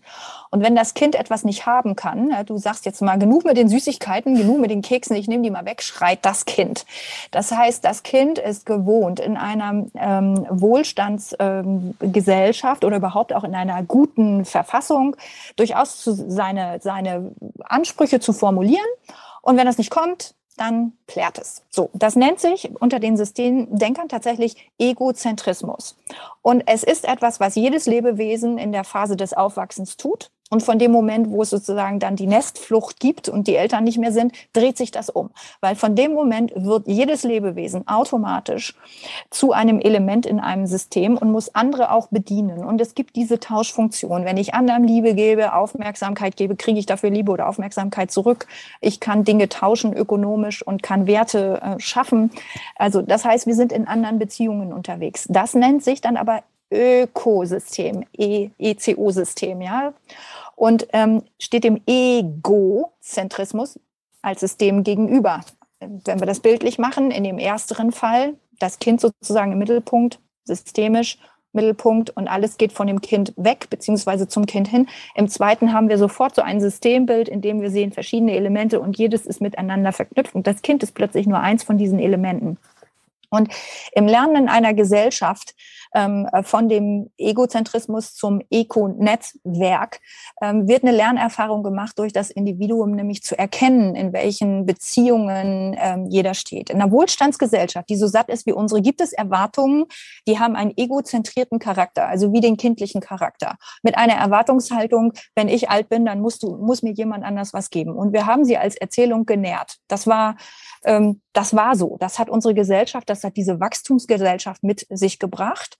Und ähm, ähm wenn ich sage, aber es geht bis, bis du deinen letzten Atemzug tust, geht es eigentlich immer um Lebendigkeit und um Systemisches, dann widerspricht es auch schon diesem Bild und dieser Erwartungshaltung. Das heißt, ähm, der politische, die politische Umgangsweise und auch die Vernunftsumgangsweise mit Querdenkern, mit Leuten, die sich in ihrer Freiheit beschränkt fühlen, geht es darum, äh, die er Erwartungen ähm, auf das Reale zu projizieren, sie sehr ernst zu nehmen. Wir müssen sie ernst nehmen. Wir müssen sie auch schnell stellen und wir müssen auch klar machen, was geht und was nicht geht in diesen Systemen. Und wenn sie zu sehr plären, dann fallen sie eben auch raus oder werden von anderen nicht mehr wahrgenommen. Und zwar mit den Mitteln, die wir haben. Ja, kommunikativ keine Resonanz mehr geben. Ähm, oder nur noch die Resonanz dort, wo man tatsächlich das Individuum erreichen kann. Und jetzt stellen wir ja fest, ähm, dass auch die Querdenker zum Beispiel gegen Corona immer noch in kleinen Mengen auf die Straße gehen, aber es sind häufig extremistisch konzentrierte Querdenker. Es ist nicht mehr so der, der breite Mainstream, sondern so, so, so, so extremistische Typen, die sich auch mit vielen Familienmitgliedern schon äh, oder mit Freunden oder in ihren sonstigen Netzwerken überworfen haben wegen einer radikalen Position. Das heißt, das Radikale trägt nicht mehr, das Extremistische trägt nicht mehr. Und die Form mit Polarisierung und Extremismus umzugehen, ist eine anzuerkennen, dass es ähm, diese, diese Haltung gibt als ersten Schritt und individu auf der Individualebene mit dem umzugehen, aber nie auf der Kollektivebene mit der umzugehen. Also politisch, was habe ich gemacht, wenn äh, ich angegriffen worden bin ähm, auf Facebook, Twitter, Morddrohungen erhalten habe und so weiter? Ähm, ich habe die Leute blockiert, ähm, ich habe das rausgeworfen, ja, also und trotzdem habe ich mich informiert vor Ort, wer kennt die Leute, wer kann hingehen, wer kann mal an der Tür klingeln, wer kann die anrufen, wer kann mit denen ernsthaften Umgang finden, weil offensichtlich ist jemand nicht orientiert und braucht auch Unterstützung. Wahrscheinlich gibt es ein anderes Problem in deren Leben, was gelöst werden muss. Und sich ist aber auf dieses Thema in einer extremistischen Form projiziert und am Ende bin ich die Plattform und die Angriffsscheibe. Ja, und das ähm, ist genau das Phänomen, was wir jetzt einfach durch die sozialen Medien in einer viel breiteren Form haben. Politiker haben das früher immer schon erlebt. Wir haben gesagt, also auch wenn ich Sicherheit hatte, ich hatte gelegentlich immer wieder auch Schutz, dann dann, wenn tatsächlich äh, Briefe mit weißem Pulver geschickt worden sind, wenn Angriffe kamen aufs Ministerium, wenn ich persönliche Droh-E-Mails erhalten habe, etc. pp. Und dann geht man äh, genauso vor. Und das müssen wir gesellschaftlich auch alle noch ein bisschen lernen. Ja, das heißt, ernst nehmen unbedingt auf der individuellen Ebene, auf der kollektiven, aber keine Resonanz geben. Das ist der Trick. Klingt nach einem guten Plan. Ja, klingt nach einem Plan, ne? Ja, das muss man aber ein paar Leuten auch klar machen. Ich glaube, es hängt damit zusammen, dass wir alle da noch ein bisschen Erfahrung sammeln müssen. Und wir sind jetzt mehr Leute, die damit Erfahrung sammeln, auch mit diesem, mit dieser Hass und Hetze. Mhm. Und es ist gut, dass es kollektive Bekenntnisse geben, Hass gibt. Und dann natürlich, wenn eine Diskussion von Künstlern zum Beispiel, was heißt denn jetzt eigentlich Hass und Hetze rechtlich? Und da sage ich mir, okay, lass mal die Künstler losmarschieren. Ähm, sie sollen sich doch mal informieren. Es ist äh, der Be Beginn einer Politisierung, äh, die beginnt in Kreisen, ähm, die sich vielleicht vorher noch nicht so politisiert haben, all das zu erfassen. Und das ist gut. Ähm, das tut uns gut allgemein. Ja, das mhm. muss man jetzt auch nicht ausgrenzen, sondern es ist ein öffentlicher Politisierungsprozess, der vor 20 oder vor 30 Jahren, als ich mich politisiert habe, äh, mit meinen grünen Freundinnen und Freunden äh, in der Kneipe stattgefunden hat oder am Küchentisch. Also wir haben ganz viel Küchentischpolitik gemacht, ja. Mhm. Und da haben wir uns über diese Zusammenhänge dort unterhalten. Und jetzt finden aber solche Politisierungsprozesse in der Öffentlichkeit statt. Und die irritieren, ähm, die irritieren Menschen, die dabei zugucken ähm, sie ziehen aber auch Menschen an, die dabei zugucken. Und ähm, Profipolitiker, die das schon lange hinter sich haben, äh, die sagen dann schon mal abschätzig, oh Mann, ne, muss das jetzt auch noch sein? So können wir uns nicht mal auf Hauptpunkte guter Kommunikation konzentrieren. Aber ich glaube, wir müssen es ertragen. Es gehört einfach dazu. Mhm. Ja.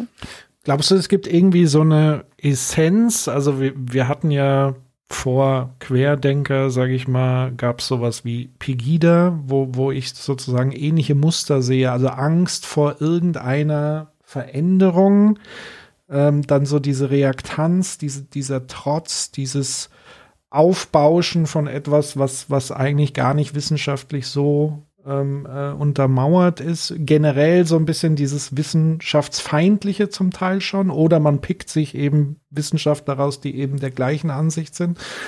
Glaubst du, da gibt es irgendwie so, ein, so einen gemeinsamen Nenner, sei es in einer Art Überforderung, aus, auch, auch aus so einem Ohnmachtsgefühl heraus, ist ja oft dann auch thematisiert, dieser Vertrauensverlust gegenüber den Mächtigen, so wie es mal sagen, ähm, der Eliten und so weiter. Glaubst du, da gibt es so einen gemeinsamen Nenner und auch einen Schlüssel dafür? Ja, also selbstverständlich. Es gibt Ungerechtigkeit. Mhm. Und ähm, das Gefühl, sich ausgegrenzt, ungerecht behandelt ähm, zu fühlen oder nicht äh, Teilhabe zu können in unserer Gesellschaft, das ist in der Regel genährt durch reale Ungerechtigkeit. Und es gibt einen Politikerjob. Und der heißt, Ausgleich zu finden für Ungerechtigkeiten. Der heißt, dafür zu sorgen, ähm, dass die gesellschaftlich ähm, vermindert werden. Und ähm, wir haben da nicht nur Debatten über den Mindestlohn, sondern das, was in Corona passiert ist, dass die Eliten, die reichen Leute plötzlich 30 Prozent mehr Geld in der Tasche haben. Aber die kleinen Betriebe, die Innenstädte äh, kaputt gegangen sind, also die Anzahl von Insolvenzen, die wir hatten, die Freiberuflichen, die Künstler, äh, die da weggefallen sind. Mein Gott, die haben doch einen Grund auf zu begehren. Ja, da, die müssen doch da stehen und sagen, da ist doch auch was ähm, verkehrt gelaufen und ungerecht. Und diese Frage Frage zu adressieren. Selbstverständlich. Ich finde das korrekt. Und ähm, die Ursache-Wirkungszusammenhänge zu analysieren politisch bedeutet für mich, ähm, erstmal das Phänomen zu beobachten. Ähm, wir haben es immer wieder, wir hatten auch vorher die Piraten, kann ich mich noch dran erinnern, äh, die sind jetzt eher noch mal ein bisschen äh, linksorientierter gewesen, aber es gab das äh, links wie rechts, also in den Extremen findest du das. Und alle haben einen gemeinsamen Grund, nämlich irgendeine gesellschaftliche Ungerechtigkeit zu adressieren. Irgendeine, in der sie sich nicht als Teil der Systeme sehen. Und dann muss man darüber nachdenken, was ist äh, die Verbindung, die sie zu den bestehenden Systemen nicht, äh, die da kaputt ist, ja, die, die wiederhergestellt werden muss. Und genau das müssen wir dann auch wiederherstellen. Und natürlich dauert das immer etwas Zeit. Ähm, und in der Regel ist es so, dass äh, diese Phänomene sich ja dann auch verändern. Ähm, das heißt, äh, die Gruppen sind, es sind nicht immer genau die gleichen Leute. Manchmal sind es genau die gleichen Leute. Also wir wissen, dass äh, die rechten politischen Extreme solche desorientierten Menschen instrumentalisieren. Und das können sie sehr gut und schnell auch wieder Wellenbewegungen herleiten. Aber Politik hat nur einen Auftrag, die Ungerechtigkeit zu beseitigen. Und dann ist auch das Phänomen als Massenphänomen wieder weg. Ja, ich blicke gerade so ein bisschen auf 16 Jahre Merkel zurück und frage mich, welche Art von Ungerechtigkeit ähm, ohne auch noch ein, ein Mitwirken einer sozialdemokratischen Partei, die darf, das eigentlich auf ihrer Agenda ganz oben hatte, wie viel dann tatsächlich da passiert ist oder eben auch nicht. Darüber lässt sich ja sicherlich Total viel. Es gibt Kinderarmut, ja, Alleinerziehende. Mhm und Kinder. Also wenn wir uns dazu den Armutsbericht angucken oder wenn wir uns angucken, ähm, soziale Verwahrlosung ähm, im Spiegel der Digitalisierung, wie viele Kinder, wie viel Medienkonsum haben, in welchen gesellschaftlichen Schichten, ähm, das ist unglaublich. Und aus diesen Kreisen heraus ähm, kommen ja dann auch ähm, solch, solches Gedankengut für die Querdenker oder Pegida oder wie auch immer. Da entsteht das, weil ähm, die sich dann wie in einer Blase bewegen. Und äh, man kann es recht gut erklären, aber da gibt es einen Auftrag, für mehr Gerechtigkeit in der Gesellschaft zu sorgen und das ist unterblieben. Das wollte ich gerade sagen. Also das Politikerbild, was du da gezeichnet hast, mit der Verantwortung, dieses, dieses, diese Art von Politik habe ich auch die letzten 16 Jahre ähm, ähm, zum größten Teil vermisst, weil es ähm, letztendlich sind Kinderarmut, dies und das und jenes, werden dann so als Statistik abgebucht, werden als Zahl weggelegt, aber führen nicht zu einer, nicht zu einer Diskussion, die auch dann dementsprechend mal die Pole aufzeigt, sondern es wird heute in dieser gesamten Kommunikation wird immer beschwichtigt, quasi mit ruhiger Hand äh, wurde beschwichtigt und, und es wurde geglättet.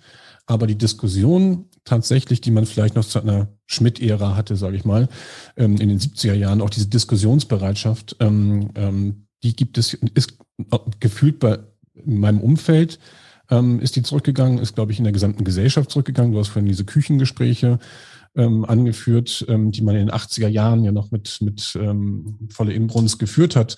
Ähm, und die werden heute in, in, werden heute letztendlich kaum noch oder vielleicht in Extremen dann dementsprechend geführt. Aber dieses, diese Disku, diese, wir sind zu sehr auf den Konsens eingegangen, es wurde zu viel beschwichtigt und dieses Gefühl des. Abgehängtseins, was ja immer so kolportiert wird, was ja auch sicherlich noch aus dem, aus dem ostdeutschen Bereich kommt, dass man abgehängt wurde, ist natürlich nicht nur ein, ein Staat, äh, nationalstaatliches Problem, sondern es sind ja die gesamten Medien, die ja weltweit durch Social Media natürlich auch nochmal äh, Dinge aufzeigen, die dann die Abgehängten ähm, nicht erreichen können.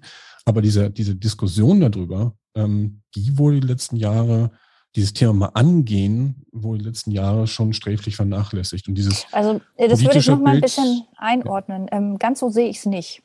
Ähm, vielleicht liegt das auch daran, dass ich in der politischen Verantwortung selber war und mir vorgeworfen worden ist, in Teilen, ich würde Dinge weglächeln. Ja, das ist ja beschwichtigen. Das ist ja der Begriff, den du hier verwendest, wenn man was weglächelt. Ähm, das ähm, Weglächeln ähm, ist zur Systemstabilisierung aber durchaus auch eine Disziplin in der Politik, die es ermöglicht, manchmal Prioritäten zu setzen, weil du nicht alles im Kompromiss verhandeln kannst. Mhm. Und dann kannst du mit einer Priorität an einer Stelle vorangehen und über andere musst du tatsächlich mit dem Koalitionspartner, weil er da sein Gewicht hat, ein bisschen die Ruhe bewahren. Das Problem ist dann äh, eine einer ähm, großen Koalition, das keine Richtung hat. Und das würde ich sagen, ist die Schwierigkeit gewesen. Es gab für Deutschland keine Richtung. Es gab keine Vision, die man aufstellen kann.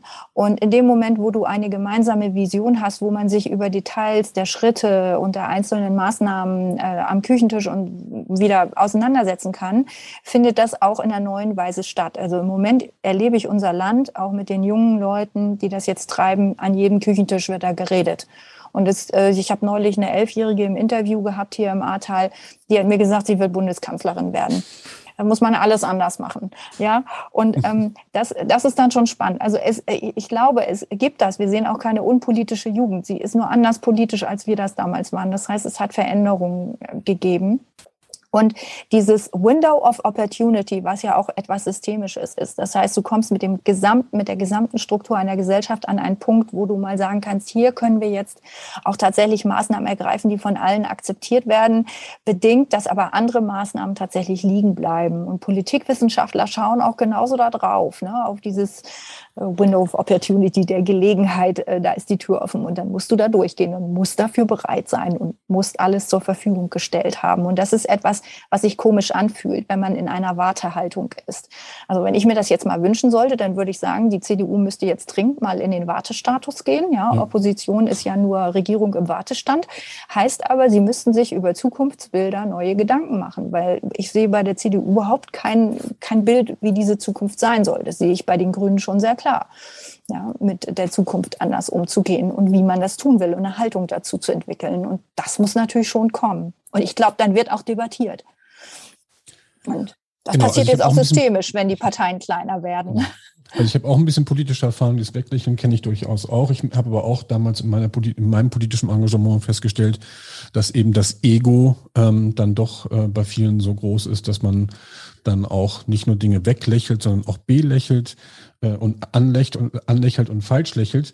Ähm, und, und dass eben auch diese, diese Politiker, und das war immer damals mein äh, äh, mein Kritikpunkt an der Politik und die hat sich ja letztendlich auch durchgesetzt oder ist ja auch letztendlich schon so zementiert letztendlich, dass wir diese, diesen, diesen Berufspolitiker haben, der eben in der Politik die Karriere macht und sich dann dementsprechend auch dann anpassen muss, um in dieser Leiter letztendlich nach oben zu kommen. Und, und ähm, was dann hinter den Fassaden abläuft, wird ja schon auf der Landesebene teilweise kennst du ja, äh, auf der Landesebene teilweise ja schon sehr merkwürdig oder bemerkenswert.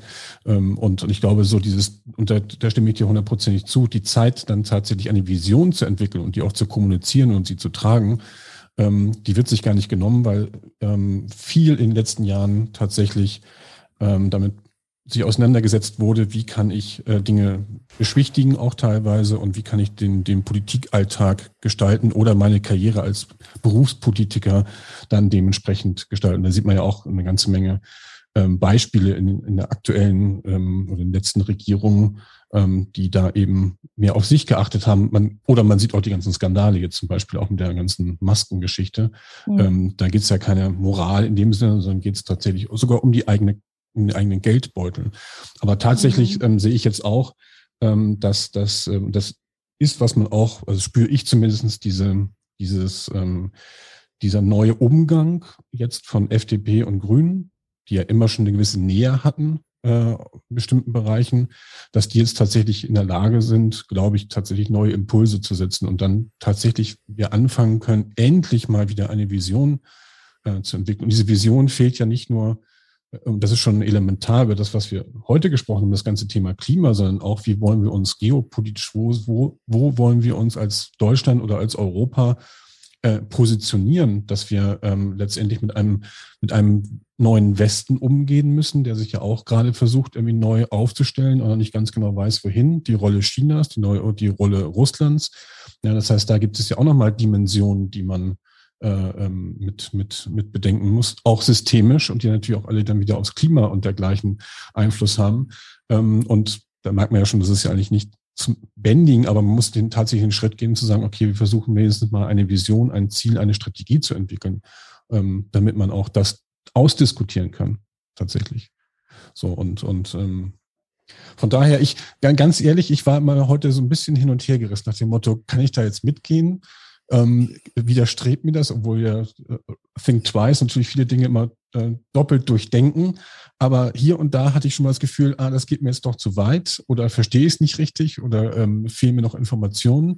Und dann wieder ein Abbild, ähm, dann habe ich wieder so die TikToks, die, die Bilder vor Augen und die, die Headlines. Und dann denke ich mir, ah, fällt mir relativ schwer, da jetzt so mitzugehen. Aber so dieses, dieses, dieses Verlangen, tatsächlich an einer Lösung zu arbeiten, das wurde ähm, tatsächlich heute ein bisschen genährt ähm, schon mal jetzt schon mal vielen Dank dafür. Ja, sehr gerne. du hattest vorhin noch einen Punkt, äh, den, du hast irgendwas zum Müll, wolltest du noch sagen. Oder kriegen wir jetzt die Runde nicht mehr?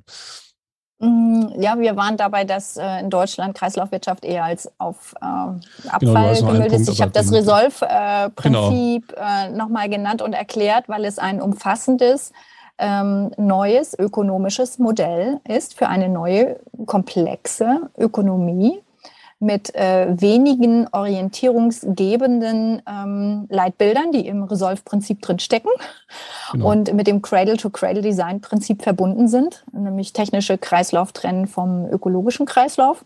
Also alles, was schon mal dem Planeten abgerungen wurde, das wollen wir auch äh, weiter in der technischen Nutzung lassen. Und Stahl kann man recyceln, Papier kann man aber auch ähm, wiederverwenden. Und äh, da, darauf würde sich dann äh, diese Ökonomie auch konzentrieren. Da wäre für mich tatsächlich die, die elementare Frage, was hindert uns im Moment genau. daran, das zu tun? Also liegt es daran, dass Rohstoffe noch zu günstig sind, sie aus der Erde zu holen oder nicht teuer genug oder, oder fehlendes Wissen? Was ist deiner Meinung Fehlende nach? Fehlende Ideen. Genau. Ich glaube, an Ideen fehlt es überhaupt nicht. Okay. Ähm, wir haben aber etablierte feste Strukturen schon, die durch 200 Jahre Industrieentwicklung passiert sind.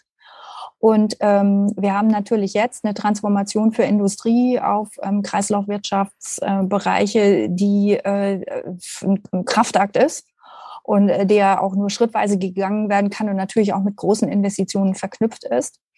Und vor diesem Hintergrund ähm, haben die Entscheider dann natürlich äh, große, auch äh, in gewisser Weise risikorelevante Veränderungen zu verantworten und müssen auch investieren. Und da geht es darum, dass die ausreichend motiviert werden können, mit ihren Stakeholdern, das sind häufig Aktiengesellschaften, da mitzugehen. Und die Aktionäre waren gewohnt, solange ähm, etwas noch funktioniert und solange noch Renditen eingefahren werden, solange verändert man nichts.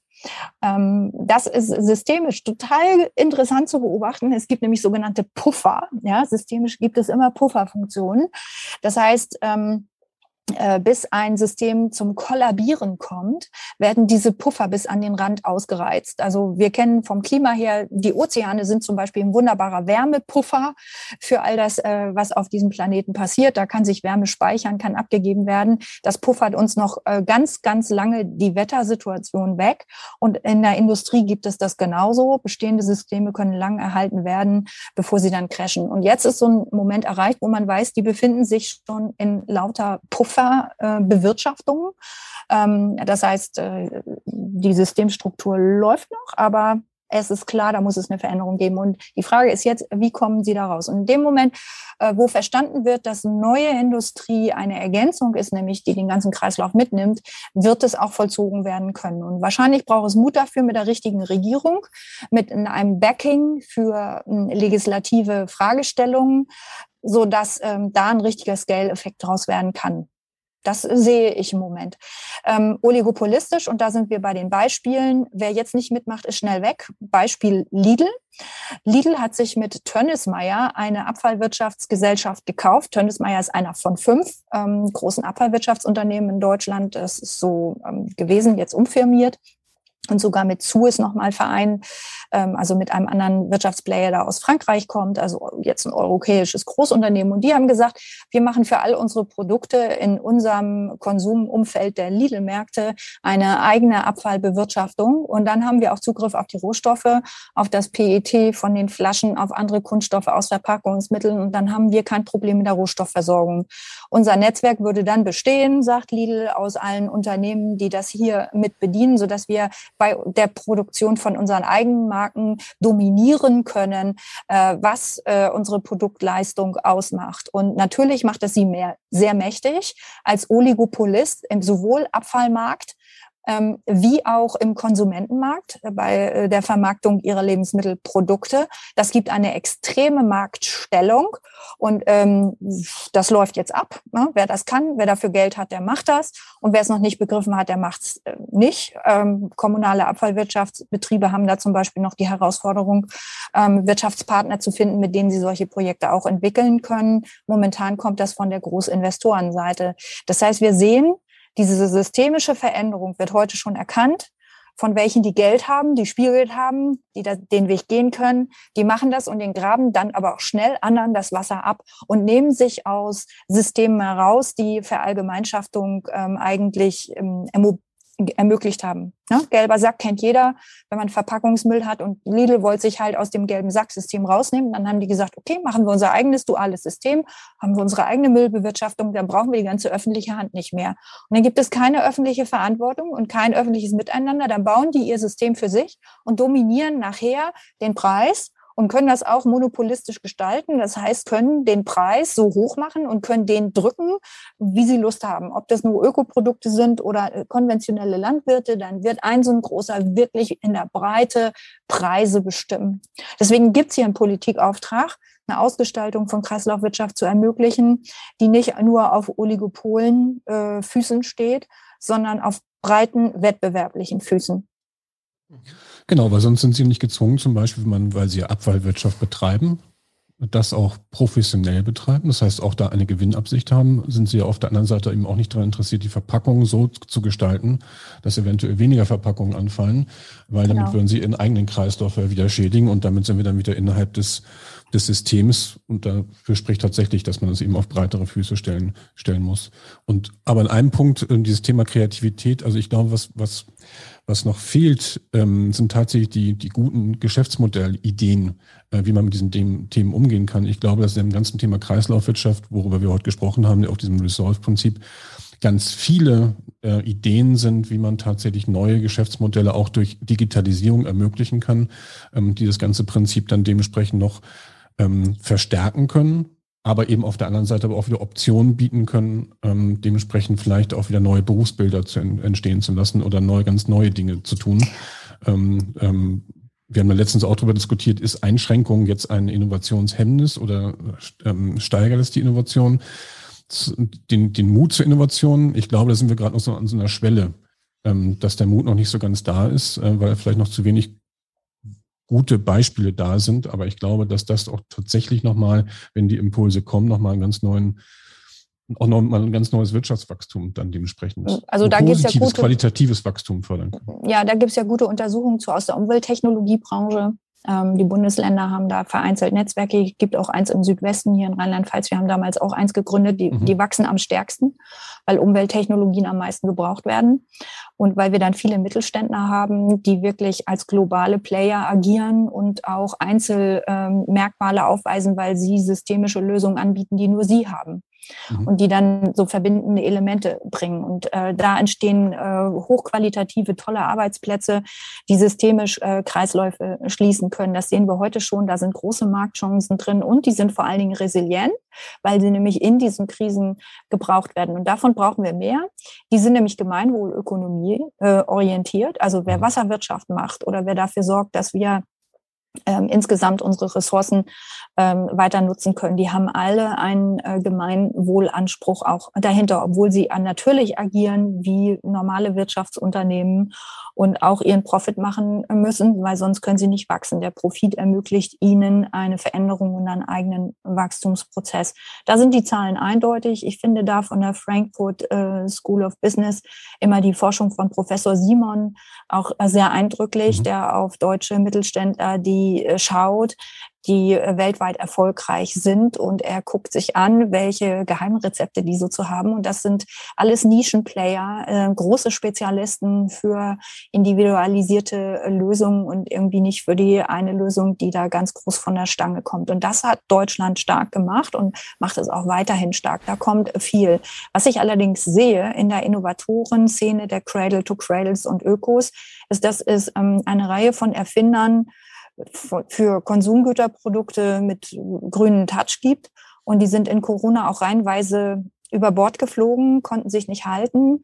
Ähm, das ähm, hat auch damit zu tun, dass sie, dass es teilweise junge Leute sind mit einem großen Anspruch an eine bessere Welt und die dann denken von der Konsumseite aus, die sie kennen, sie erfinden ein Konsumgut nur anders und dann wird es schon besser laufen. Und leider ist das nicht meine Analyse. Meine Analyse ähm, ist, wer Systeme verändern will, muss tief in die Systeme hineingehen, sie tief in ihrer Komplexität verstehen, um zu sehen, an welchen Weichen geändert werden muss um tatsächlich zu hin zu einer Zirkularität äh, zu kommen. Und dann ist es eine Sisyphus-Arbeit mit vielen Playern, diese Veränderung, diese Transformation auch zu machen. Da brauchst du großes kreatives Potenzial, aber es ist eher nicht so künstlerisch kreativ, sondern es ist ein ähm, kreatives Miteinander der Kollaboration und der technischen Lösung. Viel digital, äh, viel Technik, viel Innovation und viel menschlich verstehen, worum geht es da.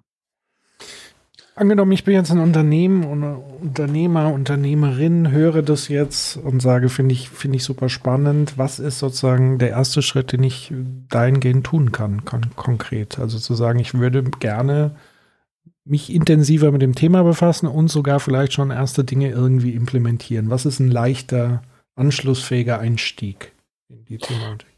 Ja, der erste ist, dass man sich mal vor Augen führt, was man selber in einem eigenen Betrieb an Ressourcen hat, äh, die jetzt äh, verloren gehen. Wirklich also im Sinne von als CO2 in die Atmosphäre oder Materialströme, die wir verlieren, Abfall, der irgendwo hingeht oder im Produktionsprozess Und auch die Frage, kann ich äh, das Eigentum an meinen Produkten und Dienstleistungen, die ich zur Verfügung stelle, hinterher auch wieder für mich zurückgewinnen, damit ich ähm, eine, ein, einen Gewinn äh, habe über äh, die Dauer, den dauerhaften Erhalt. Ähm, das heißt, gar nicht mehr verkaufen, sondern die Leistung des ähm, Gegenstandes, den ich anbiete, vermieten. Ja, oder also Mietmodell ist das einfachste, aber eine Nutzungsmöglichkeit in meinen Business Case einzubauen.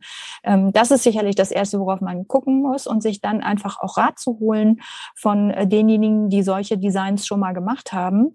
Ähm, es hilft auf jeden Fall eine komplexe Systemanalyse, wo wir jedes Element in dem bestehenden System aufschreiben. Das widerspricht den bisherigen Management-Techniken, weil wir hier tatsächlich Systembilder bauen. Wir bauen also Bilder, wo Post-its sind. Stellt euch das vor, jeder äh, Teilnehmer, jeder Kunde, jedes Interesse von jedem wird an die Wand geklebt und äh, in einer Linie wie bei Detektivarbeit mit der anderen, die ich in dem nächsten Element verknüpft und sagt, was ist eigentlich die Beziehung unter den Zweien? Warum will der eine was vom anderen und zu welchen Bedingungen? Und die tiefe Analyse dieser Elemente in den Systemen der Kunden- und Lieferantenbeziehungen, die man hat, ähm, die ist unbedingt notwendig, um zu überlegen, äh, welchen Partner brauchst du, um dein zukünftiges Businessmodell zu verändern, weil da müssen ja verschiedene Partner mitziehen. Und ähm, das äh, muss man sehr eingehend machen, ja, um dann äh, sich äh, zu fragen, was ist die Vision für meinen neuen Case? Und heißt das für mein Produkt, ich baue es ganz anders? ich klebe es nicht mehr, ich schraube es. Heißt das, ähm, ich verkaufe gar nicht mehr das Produkt, eine Lampe zum Beispiel, sondern ich verliese die äh, Licht- und Leuchtleistung? Ja, das heißt, dass das, was das Resultat des Produktes ist. Also wer eine Lampe kauft, der will ja nicht eine Lampe, der will Licht der will, dass es hell ist. Also kann ich auch Lichtleistung verkaufen. Und macht es dann Sinn, das inkludiert äh, mit der Energieleistung zu machen? Also ähm, du kommst auf ganz kreative Ideen, wenn du diese Analyse vornimmst. Und genau das ist das, was wir zum Beispiel mit unseren Kunden machen. Wir gehen schrittweise durch diese Analyse durch und gucken uns äh, alles an und stellen überall die entsprechenden Fragen und lassen auch dann ähm, den interessierten Teilnehmerinnen von unseren Workshops immer Zeit, ähm, unheimlich darüber nachzudenken, ob es das ist, was sie wollen, ob sie sich das vorstellen können oder welche Teile sie als nächste Schritte äh, machen wollen. Und es gibt vor allen Dingen dann natürlich eine Vision- und Missionsworkshops und wir leiten die einzelnen Projekte und Maßnahmen in den ersten Schritten ab. Und dann geht es viel um die Frage der Profilbildung, damit sie ihre Teams mitnehmen können, je nachdem, wie groß die Firmen sind, die sich da auf die Reise machen wollen, eine Transformation zu vollziehen. Sehr, sehr gut. Mit Blick auf die Uhr, ich weiß nicht, inwieweit du ähm, ja, wenn ihr noch eine Frage habt, dürft ihr eine gerne noch und dann machen wir für heute mal vielleicht, Schluss. Genau, ähm, vielleicht gerne dann irgendwann bei anderer Gelegenheit wieder. Ich glaube, wir haben sehr viel ähm, äh, zu besprechen, aber da tatsächlich, um nochmal den Kreis sozusagen auch zu schließen zum Eingangsthema. Ähm, die Frage, wie können wir gemeinsam schnell aus Klimakatastrophen lernen? Vielleicht da nochmal die Essenz für dich. Was hast du ganz konkret in den letzten Wochen, zum Teil ist ja schon Monate her jetzt die Katastrophe. Was sind die wichtigsten Learnings, die du bisher daraus genommen hast? Also das wichtigste Learning ist, erkenne das Window of Opportunity. Das heißt, wenn ein Kollektiv gerade eine Veränderung durchmacht und die stark emotional ist, ist das ein guter Zeitpunkt, äh, auch neues Wissen zu platzieren und Möglichkeiten und das am besten beispielhaft. Also um zu zeigen, wo Lösungen, die an einem Ort benötigt werden, noch nicht bekannt sind, diese Lösungen aufzuzeigen. Beispiel für erneuerbare Energien haben wir das ja andauernd gemacht ähm, ein Bürgermeister und seine entscheidende kleine Gruppe im Rat in einen Bus zu setzen und sich ein Projekt anzugucken, äh, das für ihn vielleicht auch denkbar wäre. Dann gerät er auf Augenhöhe in Kontakt mit den Projektbeteiligten an einem anderen Ort ähm, hat eine hohe Identität, weil es auf Augenhöhe stattfindet, kann diese Projektidee mitnehmen und dann braucht er eine Unterstützung, einen Coach, eine Agentur, eine Hilfestellung, die ihm hilft, dieses Lernen in die Praxis umzusetzen und ähm, natürlich die, die Leistung der Übersetzung ins Reale zu vollziehen. Dafür braucht das dann Unterstützung in der Regel. Aber der Wille wird erzeugt, indem man auf Augenhöhe sieht, wie äh, an anderen Orten genau diese Lösungen schon umgesetzt werden. Und wir haben so viel Möglichkeiten, Möglichkeit abzugucken in unserem schönen Land, äh, weil wir schon so weit gekommen sind mit tollen Anwendungen und Praktiken zum Klimaschutz und zu Erneuerbaren und zur Kreislaufwirtschaft, dass Lernen durch Abgucken äh, ganz niedrigschwellig für Individuen und für Gruppen jederzeit ermöglicht werden kann. Und je mehr wir damit helfen, desto besser funktioniert das Lernen. Sehr schönes Fazit. Vielen lieben Dank, Evelyn, ja, für deine Zeit, für die äh, tollen, inspirierenden Gedanken und hoffentlich bald auch nochmal einen zweiten Teil, würde mich sehr freuen. Aber gerne doch. Dann, lieben Dank, liebe Evelyn der Stelle äh, an alle Zuhörerinnen und Zuhörer ähm, herzlichen Dank fürs Zuhören. Wenn es euch gefallen hat, wie immer gilt, verbreitet es weiter. Das ist die einzige Währung, die bei Think Twice zählt. Also wenn es euch gefällt, empfehlt es weiter, damit das Wissen sich die Gedanken, die Impulse auch entsprechend weiter verbreiten können. Wir sagen an der Stelle Danke fürs Zuhören und auf bald.